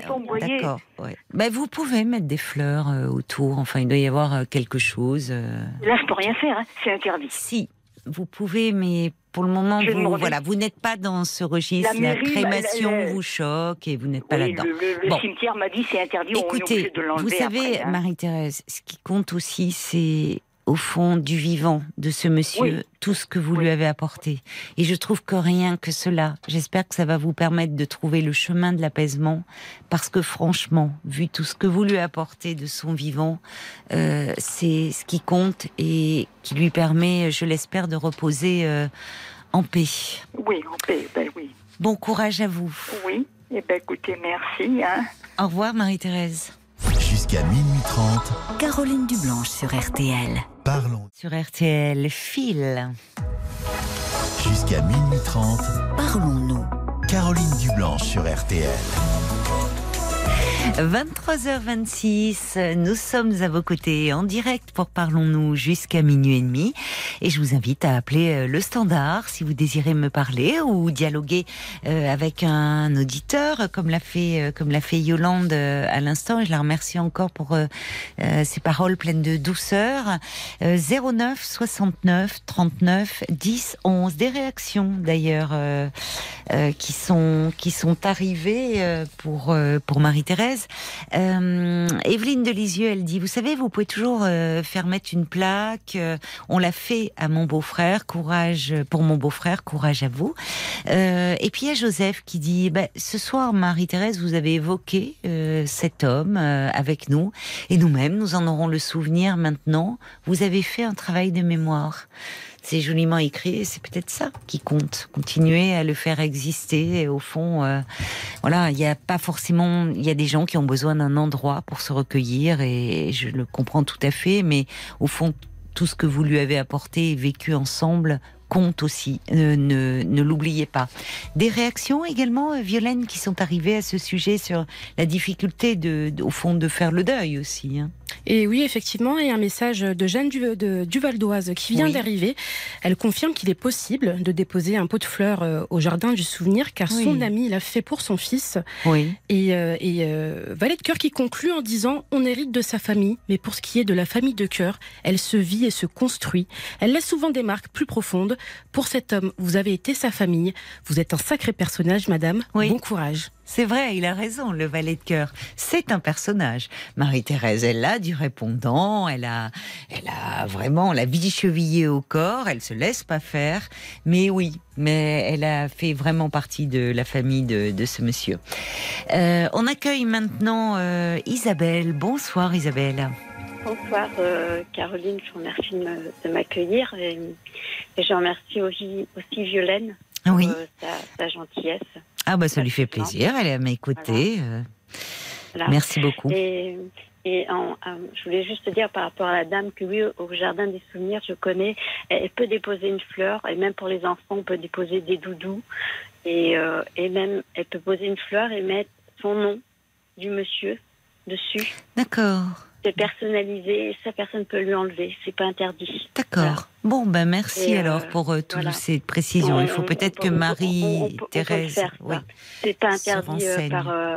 non, non, c'est Ça paraissait étonnant que ça soit interdit. Ni, par le cimetière, non, non. Les gens, justement, comme tout le monde est ensemble, tout le monde peut mettre quelque chose pour personnaliser. oui. Pour pouvoir avoir son petit, son petit moment à lui avec. oui, je comprends. Je comprends. Alors Isabelle, vous, vous, vous êtes euh, en, pleine séparation, je vois. Euh, ouais. Mm, mm. C'est il y a deux jours. Euh... oui, ça oui, oui, oui, parce que j'ai appelé. non, sinon je crois que je n'aurais. ah, vous avez appelé votre compagnon? Je, l'ai appelé parce qu'on devait partir et devait venir me chercher le 17 février. Oui. Et puis euh, il a commencé à changer les dates à mettre avant. Puis je dis, bah oui, mais puis j'irai faire de la danse. Alors, euh, je sais pas comment je vais faire. Je sais pas, on garde la garde, on garde, on pardon, excusez-moi. Je m'en laisse la, la, date du 17 février, ça me convient. Et puis, je n'avais pas de nouvelles. Donc, le 16, j'ai osé appeler. Et euh, il n'a pas, il n'a pas répondu. Donc, j'ai envoyé un SMS pour dire, euh, ben, tu montes bien demain. Et là, il m'a dit non. Oh. Euh, non, euh, voilà, je ne demande pas. Euh, j'ai des choses à faire, j'ai de la danse, tout. Et, il m'avait fait le coup une fois. De la danse en plus, oui. Bon. Oui, parce qu'il fait du quadrille. Je sais pas ce que c'est. Bah, c'est de la danse du, du 18e siècle au 17e. Ah Voilà. Il a, C'est comme ça que vous vous êtes rencontrés? Ah non, nullement. Moi, je l'ai rencontré quand j'avais 33 ans. J'en ai 55, voilà. Ah, mais euh, ah oui, donc c'était un ancien amour, voilà. Et euh, quand je l'ai revu en août 2021, vers le 11 ou le 12 août 2021, oui. je l'ai reconnu tout de suite. Ah bon, donc il n'avait pas trop changé Eh ben, il avait quand même changé, mais, mais mon cœur battait toujours aussi fort. Ah, vous étiez très amoureuse, vous avez été très ah amoureuse. Ah, ben, je, je, je, je l'ai appelé par son prénom il n'a pas entendu, j'ai rappelé, j'ai dit je me lance. Et, oui. et c'est vrai que quand je l'ai vu, tout de suite, je l'ai pris euh, à l'épaule et je lui ai dit euh, Jacques, euh, voilà, c'est moi, c'est Isabelle, tu te rappelles de moi? Euh, Oui, oui. Oui. voilà. Ah oui, vous étiez encore tout ému. Ah bah, Mais alors pourquoi vous dites vous l'avez connu aujourd'hui Vous aviez 33 ans Oui. et pourquoi ça s'était terminé entre vous à ce moment-là? ça s'est terminé parce qu'il n'y avait pas de déclaration. De Et sa part moi. Oui, de sa part. Oui, oui, oui. Ah mais ça s'est contre, terminé, mais ça avait commencé ou Oui, ça avait commencé. Qu'est-ce que vous entendez oui, oui. par déclaration de, de, Bah, bah, C'est-à-dire qu'il ne demandait pas qu'on vive ensemble, qu'on Ah, euh, partage. euh, Oui, des- ça ne se concrétisait Voilà. pas. Vous Il- étiez il il- ensemble, voilà, mais il venait, j'avais mon appartement, il avait Oui. sa maison, il venait, euh, il était d'une prévenance pour moi euh, pareil, oui, parce que j'écrivais, il m'encourageait, euh, il était très très très positif, Euh, pas un mot plus haut, plus haut que l'autre, euh, pas violent, voilà. D'accord. Donc, euh, euh, et, et- vous êtes euh, vous êtes restés longtemps ensemble à ce moment-là? Non, non, pas longtemps. Non, non. Non. À peine deux, à peine deux ans. À peine deux ans. Ah oui, quand je, même. Je, je sentais que c'était quelqu'un euh, d'assez taiseux et d'assez renfermé, donc je, je, je voulais pas bousculer, quoi. Oui, mais c'est vous qui avez euh, mis un terme à l'histoire euh, Oui. il y a 20 ans? Oui. Oui, parce que justement, vous vous rendiez compte que ça Oui. n'avançait pas, que Ça vous ne pourriez pas, habiter euh, ensemble. Voilà. Oui. Mais ce qui a été très bizarre, c'est que quand il a quitté ma région en 2005, mhm. il s'est arrangé à me rencontrer et à me donner un, un CD pour me dire euh, tu n'oublieras pas. Et là, j'ai pas compris. Mais c'était quoi ce CD C'était un CD de musique parce qu'il faisait de la flûte traversière. Pardon- Alors, alors là, j'avoue, je, je me suis dit, c'est pas possible. Pardonnez-moi, je rigole, mais c'est je trouve ça. Pardon, hein, mais c'est drôle. enfin, c'est amusant. romantique pour l'époque. Mais, non, mais c'est, c'est, enfin, c'est, je m'attendais pas à ça. Je pensais que c'était. Ah oui, mais si, c'était quand même. Donc c'était ce qu'il avait enregistré, c'était lui Oui, oui, qui jouait de la voilà. flûte traversière. Voilà, voilà, pour moi. Voilà. Et c'était tout un CD. Et voilà, il m'a dit, c'est pour, pour un souvenir de moi. Bon. Oh, mais comment vous l'avez pris, vous? Euh Eh ben, moi, j'ai pas compris. Ben oui, J'ai pas compris. Oui. euh, J'étais avec euh, mon compagnon de l'époque et j'ai dit ben, je comprends pas. C'est c'est Tom part. Il me dit je crois Oui. que Tom t'aimait. Ben oui, non, puis il vous non, laisse un que- CD où il joue de la flûte Voilà. pendant tout Et le puis, long dit- du. Puis, puis il me dit je, je, je m'en vais. Voilà, je pars. Il est, je- il je est, pars. il est étrange. Mais déjà, écoutez, il, vous, il part en vous laissant un CD de flûte traversière. Il danse, quand je vous demande, c'est du quadrille, c'est de la danse du XVIIIe siècle. C'est vrai qu'il a beaucoup de fantaisie et euh, il est, il est Oui. étonnant. Oui, il a beaucoup de fantaisie. Oui. Il est, je, je pense, très, euh, très taiseux. C'est pas quelqu'un qui. Ah oui, d'accord, je comprends. Il s'exprime à travers, euh, bah, c'est Euh, ça, voilà. ses, ses Il a- passions, la musique. Oui, Mais vous, et dites-moi, entre nous, Isabelle, vous, vous l'écoutiez le CD parce que c'est, il y avait même pas de Je l'ai, mots. je, je, je l'ai écouté au début, je faisais des croix sur les morceaux qui me plaisaient, puis à la fin j'ai arrêté parce que comme j'étais en couple, je me disais euh, ça se fait pas quoi. C'est sûr, Voilà. votre nouveau compagnon, il dit mais c'est quoi cette air de flûte toujours La Euh, playlist, vous recevez voilà, des mais- invités mais- mais avec je, le je ne l'avais jamais oublié parce que c'est quelqu'un qui avait écrit, Oui. donc j'avais ses poèmes en plus. Oui, oui. Et donc, euh, quand je l'avais rencontré, on avait parlé cinq heures sur son écriture, et donc on avait l'écriture qui nous liait énormément, Oui. ne liait pas avec mon compagnon de l'époque. Voilà. Oui, il y avait une quand même, même s'il s'exprimait peu, il y avait une sensibilité qui Voilà, vous touchait, un- un- un- qui rejoignait la vôtre. Là, tout à fait. Oui. Tout à fait. Donc Et- alors, alors vous, 20 ans plus tard, vous le recroisez Ouais. par hasard, si je comprends bien. là- ah oui, et puis là, ça. Et le là, à nouveau, le cœur qui s'emballe. Ah bah là, le cœur. J'ai eu l'impression que je l'avais pas quitté. euh, ça faisait qu'une semaine qu'il était parti et il était dans le sud-ouest. hein. Et moi, je suis dans l'ouest. Donc vous voyez. C'est vraiment le hasard. Vous étiez euh, ah oui, venu en séjour le hasard. euh, J'avais dans le sud-ouest. Un million, je veux dire. C'est incroyable. Ce jour-là, je ne comptais Oui. pas sortir, je ne comptais pas aller Oui, en oui, cours, je oui. ne comptais pas aller dans ce quartier-là. Je le vois et je me dis, je vois un, un- quelqu'un qui me regarde, je me dis, c'est pas possible, on dirait que c'est lui. Je dis, bon, allez, tu tentes, t'as rien à perdre après tout, tu seras ridicule. Bah oui, non, non, bah non, non, au vu de ce que vous euh, aviez vécu, oui. Non, non, non, non. euh, Donc alors là, vous vous retrouvez, vous, vous étiez toute euh, Bah, moi, vibrante. j'étais- et- Ah bah oui, parce que j'ai, je, je, je, je- je suis restée longtemps toute seule, mais je l'avais jamais oublié, ça il le sait, je lui ai dit. Et donc, euh, et que j'avais un souvenir euh, bah, merveilleux de, de lui, quoi. oui. Quelqu'un de, de pas brutal, voilà. Et, Pourquoi euh, vous insistez? C'est curieux de me dire pas brutal, parce que c'est pas. Enfin, bah, c'est bien, mais c'est heureusement, heureusement, j'ai envie de dire. Oui, c'est. oui, oui, mais pourquoi vous insistez là-dessus? Parce que j'ai connu euh, De la violence dans. votre vie? psychologique et euh, de la violence. De la part d'un homme? de d'un de mon père et d'autre euh, une agression sexuelle et un autre euh, un, un viol avec un compagnon quoi. Oh là donc là, euh, oui, à vous partir avez de un, là, euh, oui, oui, un donc vécu de- par un psy très qui dur, m'a oui. bien qui m'a qui m'a dit que je suis sortie de très très très loin. Mais J'avais oui, beaucoup de mais volonté oui, oui. et euh, et c'est vrai que depuis ces dernières années, je m'étais dit bon, je suis, je suis seule, c'est très bien comme ça. Oui, oui.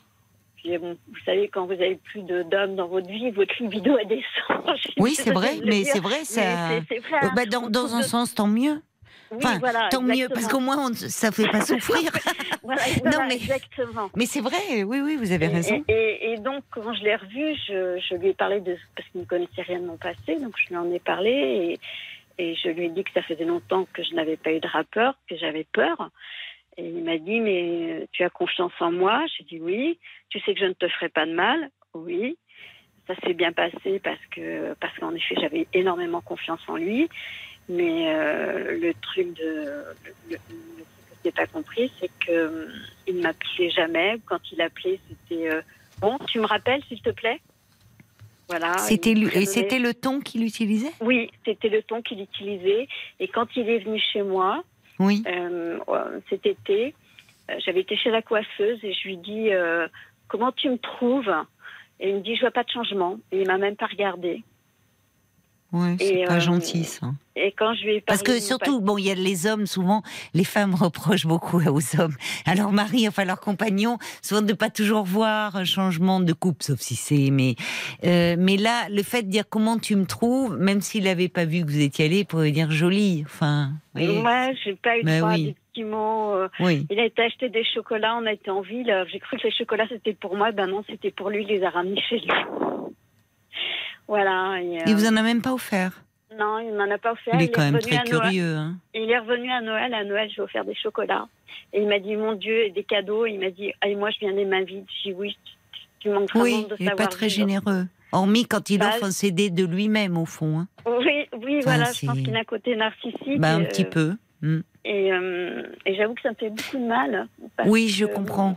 Moi, je m'étais, depuis 8 ans, je m'étais habituée Oui. à vivre ma petite vie tranquille, Oui. peinard.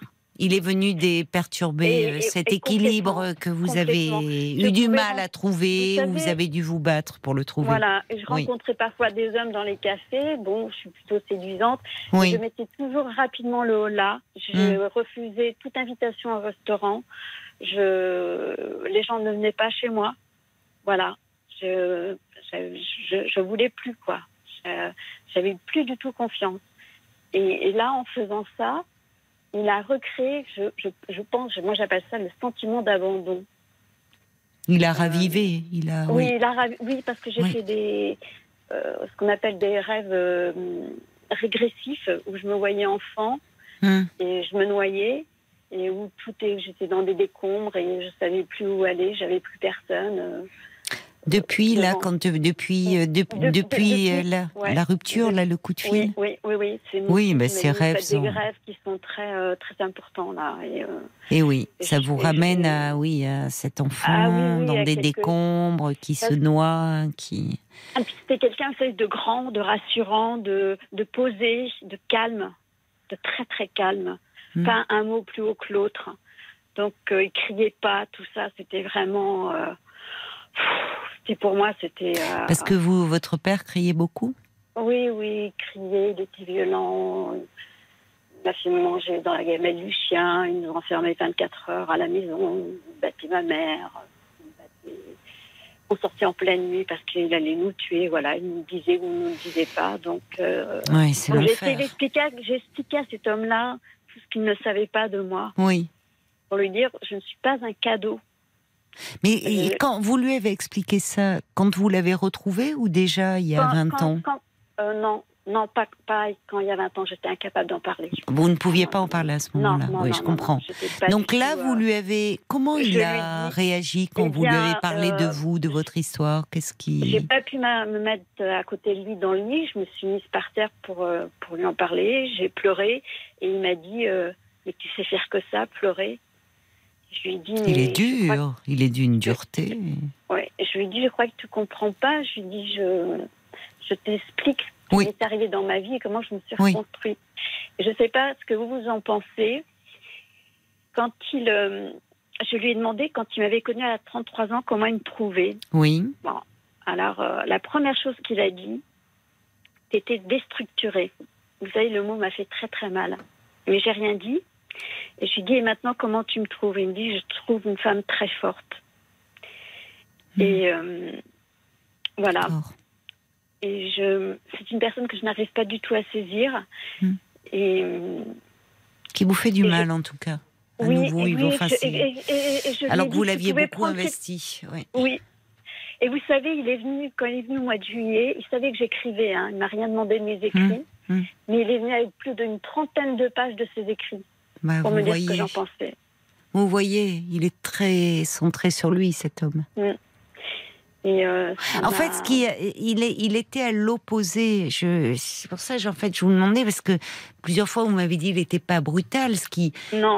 enfin normalement on dit heureusement c'est c'est pas, ça fait même pas partie d'une qualité parce que d'un, mm.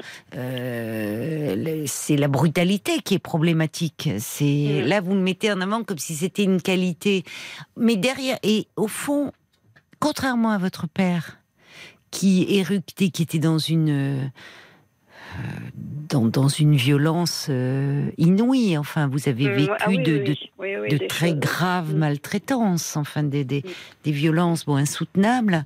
Cet homme, euh, euh, pour vous, représentait le côté calme, mais au fond, derrière ce côté taiseux, oui, ce côté taiseux, quand il parle, je trouve qu'il est dur. Oui, c'est vrai, il n'avait pas le ton, il pas le ton haut comme mon père, mais les mots étaient durs, je sais. Voilà, les mots sont durs. Euh, je trouve qu'il n'y a pas beaucoup d'empathie. Oui, voilà. Et au fond, euh, là où on pourrait dire, voyez, au départ, bon, je, je ne connaissant pas hein, votre histoire, vous parlez de cette histoire de bon, le, il vous laisse le CD, la flûte traversière, mais quand on y pense, c'est narcissique. Et d'ailleurs, les mots même qui accompagnent, comme ça, tu ne m'oublieras pas. Comme s'il voulait bah vous marquer. Mais au fond, euh, euh, enfin là, même la façon euh, dont il se comporte avec vous, c'est même au-delà. Bien sûr qu'il y a du manque de respect, mais je trouve, au regard de ce que vous avez vécu il y a 20 ans, et de ce que vous lui avez confié là, ce qui témoigne enfin de, euh, de, la confiance que vous lui portez. Oui, parce que mon compagnon avec qui j'ai vécu 10 ans n'a jamais rien su. Hein.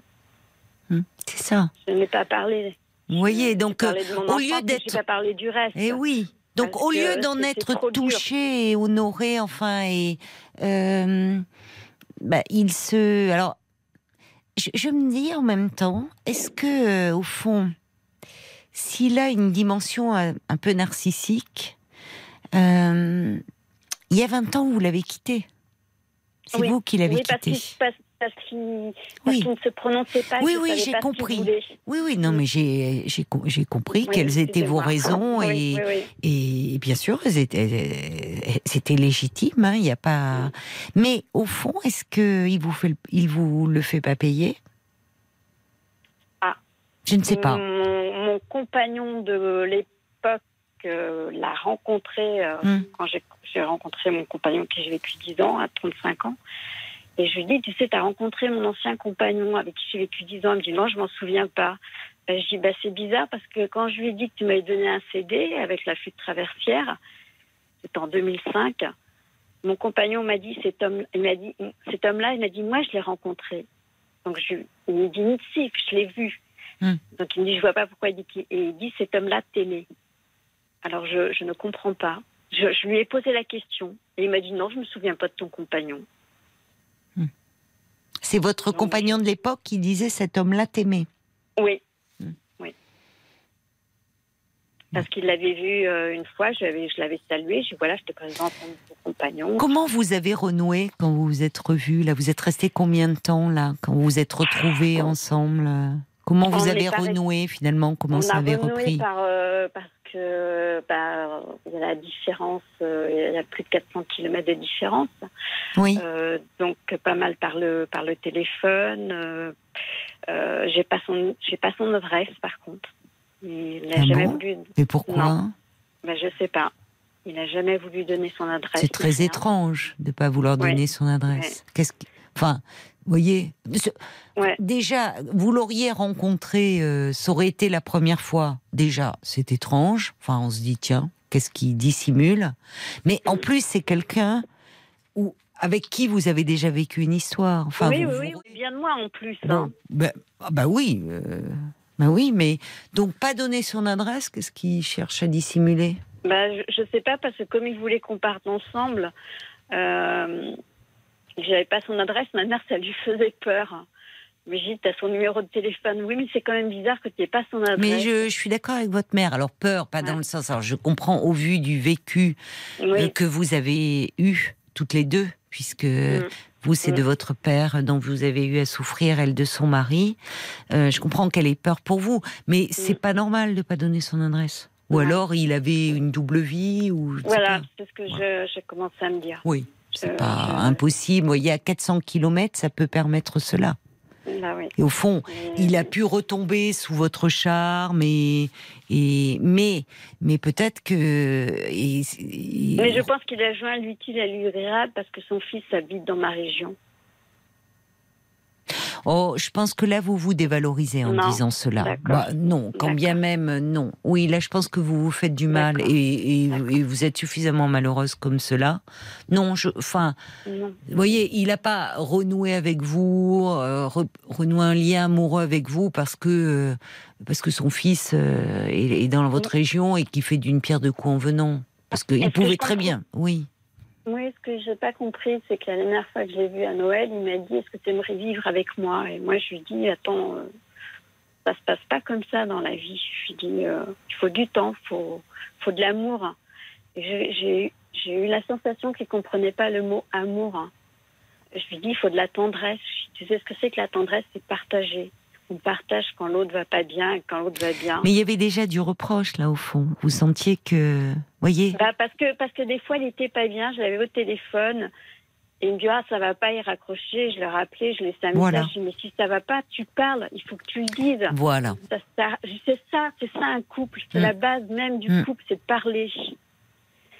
Et euh, Oui, alors ça c'est important parce que finalement, euh, au fond, il y avait une petite voix en vous qui vous disait, malgré euh, votre émotion à le retrouver, malgré, parce que vous auriez pu la dire oui, euh, euh, oui, on va vivre ensemble, mais au fond vous, avez commencé à vous interroger et vous avez raison. La base c'est de pouvoir se parler, ce que vous vous arrivez à faire, mais ce que lui n'arrive pas à faire.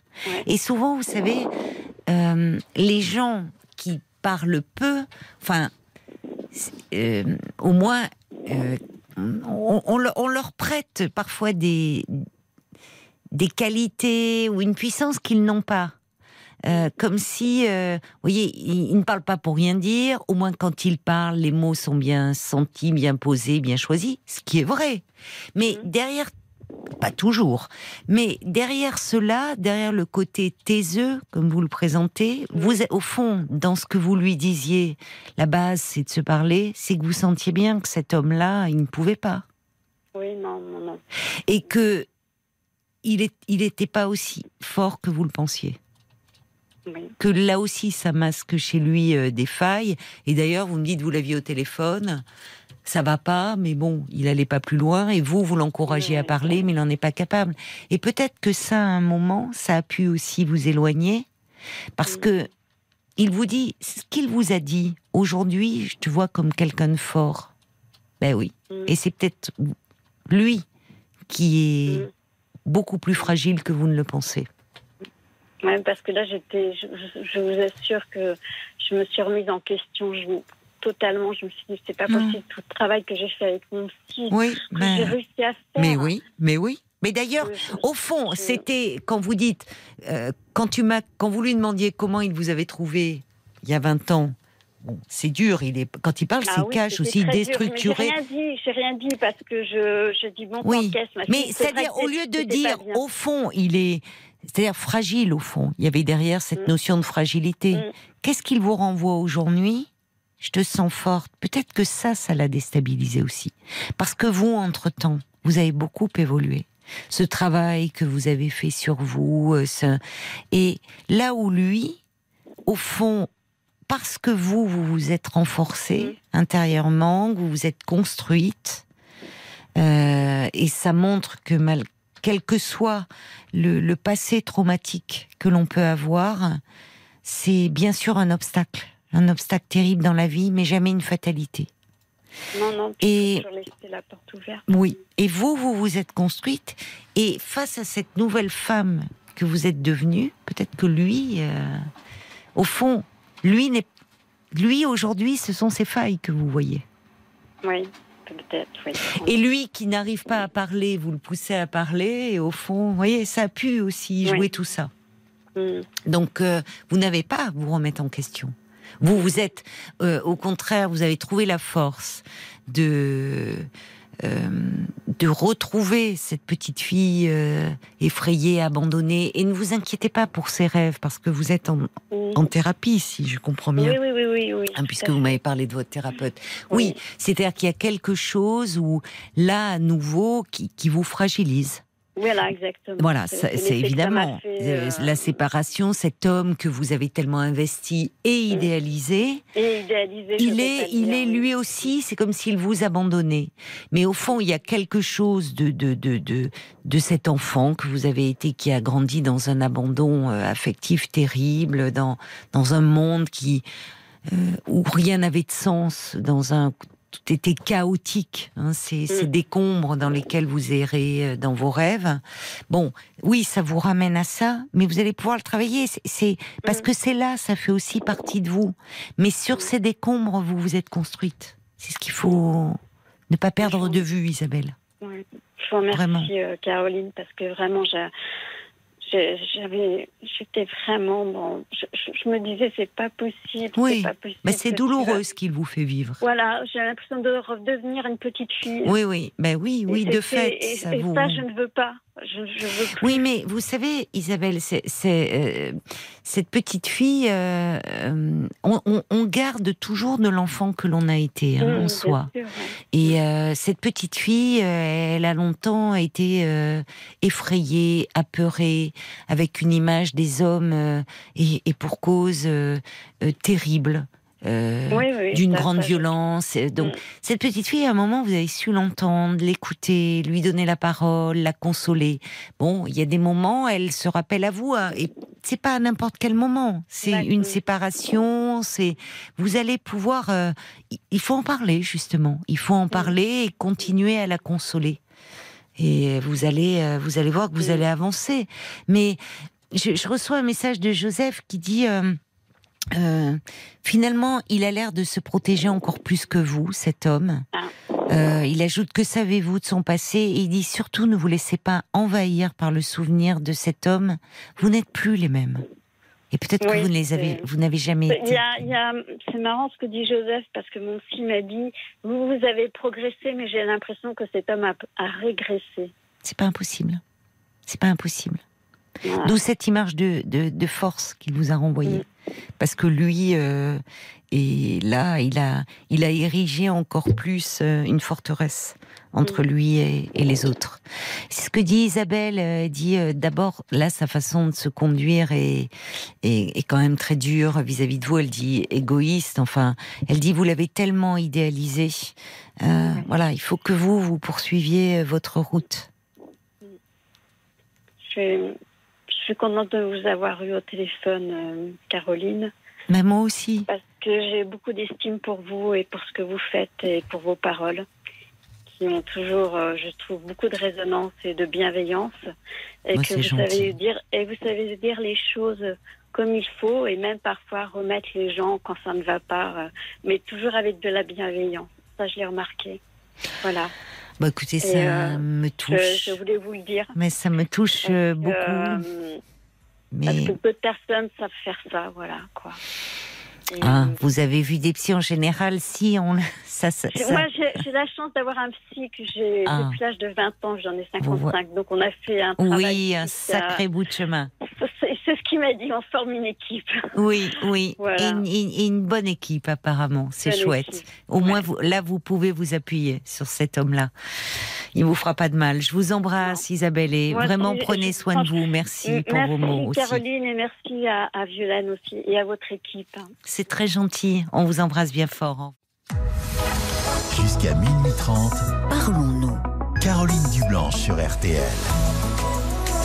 Au cœur de la nuit, je suis là pour vous, à votre écoute, de 22h à minuit et demi. L'antenne de RTL est à vous et tous vos appels sont les bienvenus au standard de Parlons-nous euh, 09 69 39 10 11. Avant, bah, on va écouter un petit peu de. Non, non, non, non, on va accueillir Mireille. Mais avant, un petit message de Brigitte euh, qui a écouté euh, Isabelle, qui était avec nous euh, juste avant les, les infos. Elle dit, elle est tout simplement magnifique, hein, de beauté euh, intérieure, euh, dit euh, Brigitte, délicate et oui et sensible. Et c'est vrai touchante.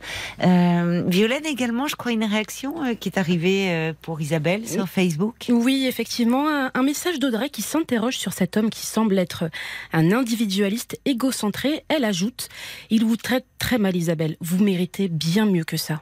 Oui, ça c'est sûr qu'en tout cas, euh, il fait preuve de beaucoup de dureté euh, vis-à-vis euh, vis-à-vis d'Isabelle. C'est vrai, il faut qu'elle se protège de lui, en tout cas. Bonsoir Mireille Bonsoir Caroline. et bienvenue. Voilà, bienvenue. Voilà, moi je voulais réagir avec Marie-Thérèse, là, la dame qui restait un, un an et demi avec un monsieur. Ah oui, Marie-Thérèse, alors. faire.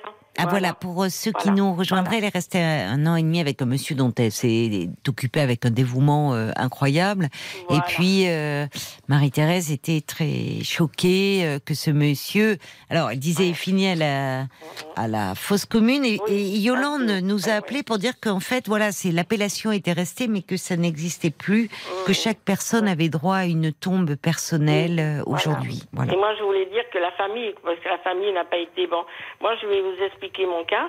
Moi, j'ai rencontré un monsieur, j'ai eu 13 ans de bonheur, un Oui. monsieur très gentil, Oui. de 2011 en 2013, en de 2023. Oui. Et là, il vient de décéder le 18 janvier. Ah, oui, Donc, je suis désolée euh, mais un monsieur adorable. Bon, il avait déjà perdu sa, sa femme. euh, Il y avait quand, quand je l'ai rencontré moi, il était, ça faisait 14 ans qu'il était seul. Sa Oui. femme était partie à 45 ans, plus cher. Il avait perdu un fils de 30 ans. Bon, donc euh, nous avons passé euh, 13 ans magnifiques. On Oui. avait partagé 13 ans. Bon, après, ce monsieur, il avait une pelle au cœur, les reins ne marchaient plus. Et là, j'ai passé 5 mois d'enfer. La nuit, il dormait plus, il me reconnaissait plus.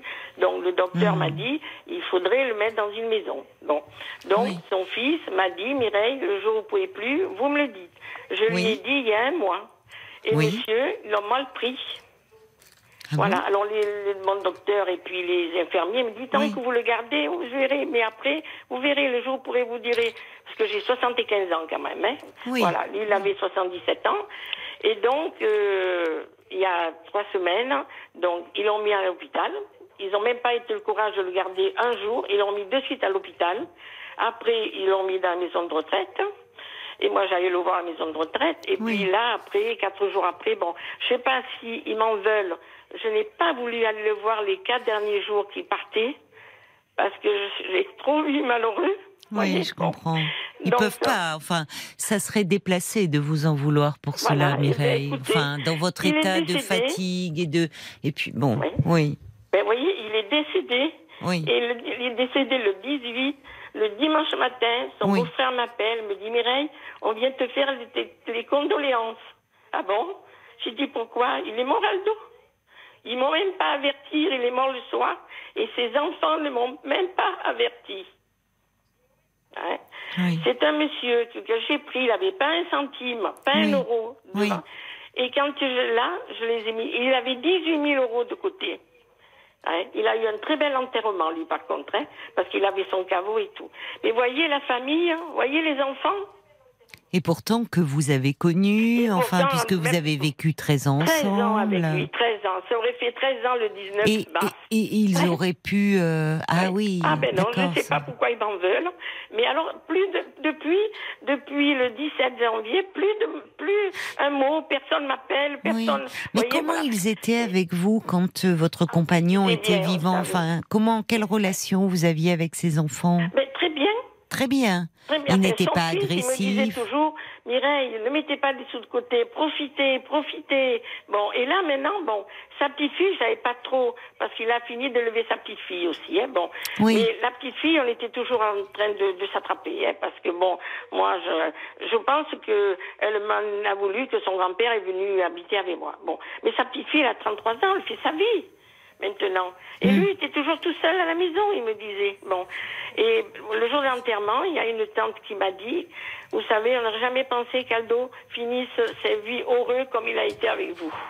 Hein? Eh oui, les enfants, enfin, il son fils pourrait. Son euh, fils, écoutez, se rendre je, compte je de- ne comprends pas, je ne comprends pas. Je ne- je n'arrive pas à comprendre. Bon, là, c'est vrai j'étais fatiguée pendant quatre mois. Il me reconnaissait plus. La nuit, il venait dans ma chambre, il m'allumait, il me disait, les enfants, ils, sont, ils perdaient la tête, ils perdaient la tête, comme le Mais en fait, c'est voilà. quand, euh, bah oui, c'est quand euh, votre son fils lui disait, vous, vous a dit. euh, Tant que tu peux, bon, Voilà. et c'est quand vous avez dit là que vous ne pouviez plus, voilà, mais parce que les médecins aussi vous conseillaient de l'hospitaliser parce qu'il Mmh, était trop mal. c'est à ce moment-là que son fils a changé Ah, d'attitude. il a changé de tout, tout. Un jour, Oh, bon, un samedi soir, un samedi, j'ai pas dormi de la nuit. Oui. Donc, je lui ai dit, j'ai téléphoné, j'ai dit, écoute, il faut que tu viennes le chercher parce que moi, je suis fatiguée, j'ai Mais 75 oui. ans maintenant. Mais Bon. oui, mais il est venu, il a pris son père, écoutez-moi, Caroline, comme si c'était un chiffon. Il est rentré chez moi, il m'a même pas dit merci, même pas bonjour, rien du tout. Il a pris, allez, viens, papa, voilà. Et le soir, vous savez Oh ce qu'ils ont fait? Ils m'ont le ramené, comme il a, je mettais des couches après, hein, parce que autrement, il me faisait de partout. Eh bien, il m'a ramené le pantalon qu'il avait fait pipi, plein de pisse, excusez-moi le mot, pour que je le lave. C'est Sa belle-fille, elle n'a même pas été courageuse de, me- de honteux. me rendre un pantalon propre. Oui, c'est Ouais. honteux, vraiment. C'est honteux, Quel ouais. C'est fils. pour ça que- Enfin, comment il était euh, euh, Comment euh, euh, En plus, vous me dites qu'il avait élevé en partie sa petite fille, Ah, sa petite fille, votre élevé, compagnon. oui, élevé, Mais- oui. Et, et, ben, et qu'est-ce qu'il en disait de son fils? Quelle relation il avait avec son fils, votre compagnon? Ben, ben, disons que bon, le fils qui est, qui est décédé, il avait un fils qui est décédé, Ah il oui. était plus près avec celui qui est décédé que celui-là, voilà. Bon, Ah Bon, oui. ils ont fait des, des bêtises. Bon, moi je les connaissais pas à cette époque-là, et lui, je pense qu'il en voulait un peu à son père, voyez. Bon, Mais bah, en tout cas, bon. vu la façon dont il Ah s'est comporté, alors que, mais ce qui est terrible, alors que son père était si, si affaibli et presque Ah bah, mourant, quoi. Enfin, il me disait terrible. toujours, son fils, vous savez, il venait le voir 10 heures par mois. Il venait un week-end oui, un week-end non. Ou il mangeait ici à la maison, à 4 heures il partait, donc il restait 4 heures. Ou on allait manger au restaurant, et après il le ramenait à la maison. Voilà. Oui, mais ça, bon, encore, euh, Voilà, voilà, il venait voilà. le voir quand même, c'est pas mal. Enfin, on va pas contaminer. Il venait le voir quand même. Ils Ah, mais avaient- il venait le voir tous les 15 jours, 4 Bon. heures. Voilà. Il savait que son père, il, Ah, même bien. quand il était très malade, vous voulez dire voilà, il voyait Oui, bien. d'accord, je comprends. Je Et lui, peu cher, il me disait toujours appelle, appelle, appelle euh, Didier. Enfin bon. Mais j'ai dit, moi, c'est pas à moi d'appeler. Moi, je voulais Oui. pas forcer son fils. La maison est ouverte. Il compliqué vient pour quand vous. il veut. Oui, oui. Oui, ce qui est triste, c'est que votre compagnon, euh, il Ah vous oui, demandait il de l'appeler, il avait envie de, oui, de se rapprocher, de le voir plus. Oui, il est dur, il a été dur, oui. Vous voyez, c'est pour ça que la dame, j'ai écouté. Bon, nous, c'était- c'était que, c'était que mon compagnon. Moi, j'avais pas le droit de, de, de faire enfin. des démarches. C'est pour ça, quand il a été bien fatigué, ben, je, je l'ai laissé dans sa famille. Je l'ai mis au, au maître de ses enfants. Et Je ne pouvais rien faire d'autre. Bah, vous l'avez accompagné carrément presque jusqu'au bout. Puis c'était Voilà. que votre compagnon, mais c'est pas rien. Enfin, vous avez Ah ben, 13 vécu ans, 13 ans ensemble, Ça faisait 13 ans le Mireille. 19 mars. Et Ouais. vous savez, aujourd'hui, bon, je suis allée euh, au cimetière.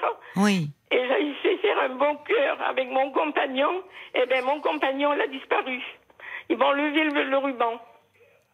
Voyez Vous avez fait un ruban Oui, vous savez, j'ai fait un cœur et puis dessus, il est marqué mon compagnon. Oui, À mon compagnon. Oui. Et bien, le ruban n'y était plus sur les fleurs. mais euh, vous savez, euh, c'est terrible parce que j'entends Ah. ça euh, aussi. J'ai entendu, il y, a- il y a des vols dans les cimetières. Enfin, Parfois je sais c'est si- terrible, mais si, si, il y a des vols. Enfin, il y a des, il y a des vols mais de, bon, de, bah si, parce que parfois il y a des petits objets symboliques posés sur des tombes et qui disparaissent et, et c'est reconnu. Il y a, C'est pour ça que je voulais réagir après cette dame là qui était en colère. Bon, moi, vous savez, bon, je, je suis pas seule. J'ai une fille, j'ai deux petits enfants merveilleux, j'ai beaucoup de famille. Bon, ça va. Mais vous voyez, c'est c'est pour ça elle, elle réagissait comme les, les parents. Ré- Ben moi, vous voyez, c'est les enfants. Hein. C'est bon, sa fille encore, ça allait, vous voyez. Bon, il y a deux jours, elle m'a envoyé quand même Mireille, coucou Mireille, je viens prendre de tes nouvelles. Parce que moi aussi j'ai des examens à faire. Alors euh, et le moral et à bientôt. Vous voyez sa fille, voilà. Mais le fils et la petite fille, rien du tout, rien du tout. Alors Oui, vous savez, c'est je vous dis à la décevant. vie, elle vous elle vous apprend à vivre. Hein. Bon, ben en tout cas, vous, euh, vous, vous avez euh, vécu une, une très belle histoire avec euh, votre compagnon. Vous dites que c'était un homme qui a été merveilleux pour vous. Vous lui avez aussi beaucoup apporté, et c'est ce qu'il faut euh, surtout conserver, Mireille. Ah, ben, Parce que vous n'êtes pas responsable, vous, en étant, comme vous dites, ce n'était pas votre fils, des liens qui s'étaient passés entre eux. Enfin, c'est pas votre histoire. Non, votre voilà. histoire, à vous, c'est cette histoire d'amour que vous avez vécue avec cet homme, et c'est ce qui compte. Dans une Et puis il faut prendre soin de Voilà, vous maintenant. Voilà, oui, oui. Mais, mais ça fait mal, vous savez. Ben, ça bien fait- sûr, je comprends. Je vous embrasse, Mireille. Prenez soin de vous. De rien. Au revoir. Au revoir. Jusqu'à minuit 30, Parlons-nous. Caroline Dublanche sur RTL. Bonsoir, Marie. Bonsoir.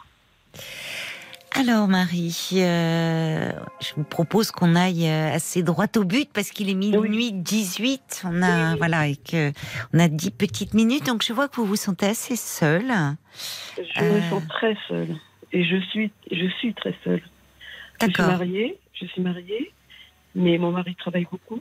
Mhm. Je ne travaille pas, moi. Je- Oui. Mes enfants sont, ont quitté la maison.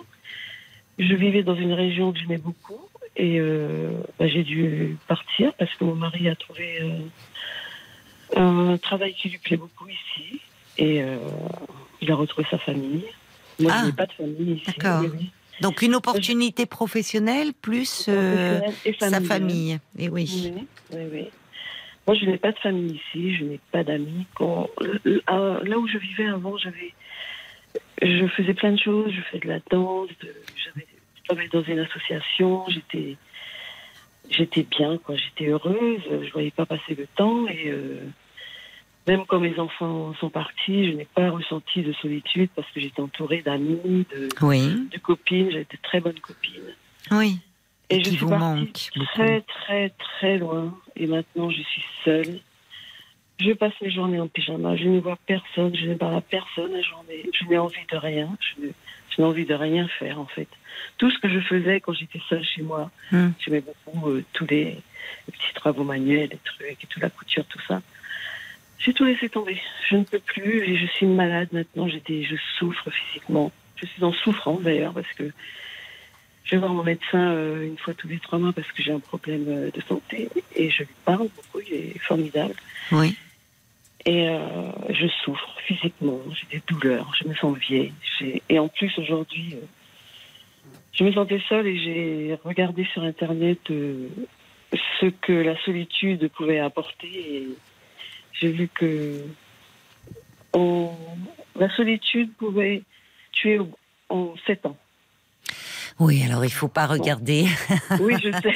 Pardon. Je sais, parce que On va pas faire un décompte à rebours. C'est vrai Non, que c'est, la solitude peut avoir des répercussions sur la santé, euh, bien sûr. Mais euh, là, en fait, évidemment, c'est depuis combien de temps êtes-vous dans, dans cette région-là? Ça, c'est... Euh, cinq ans. Cinq ans. Ah, cinq ans? Ouais. Mais alors petit à petit, vous, avez euh, comme ça, vous vous, vous êtes un peu enfoncé. euh. Ouais, je n'y arrive plus. Je n'y arrive plus. Bah alors il faut vous faire aider là. Vous voyez un médecin traitant? J'ai mon médecin traitant qui est formidable. Oui, mais Ouais. c'est bien déjà que vous ayez cette écoute-là. Mais, euh, enfin, comment? Parce que là, semble-t-il, vous vous enfoncez dans quelque chose d'assez dépressif. Si vous Ah me oui. dites, vous passez vos journées en pyjama, vous n'avez plus aucune envie. Ouais, euh, je suis sur le canapé. Des fois, Oui, oui. je me retrouve dans un état de. Prostration. Dire De sidération. Oui, un peu Et la journée est passée. Voilà. Oui. Je sais pas ce que j'ai Oui, fait. c'est très dépressif, ça. Dans un, Ouais. une espèce de vide. euh, Oui, Bon, c'est ça. je Alors, c'est plus, vous vous reconnaissez plus, c'est très Ah, douloureux à vivre. Moi, j'étais très coquette. Oui, oui, Faire les magasins, les chaussures, les sacs, les vêtements, j'adorais ça. Là, je ne fais plus rien. Je ne vais même pas en ville. Ça m'intéresse pas. Et non.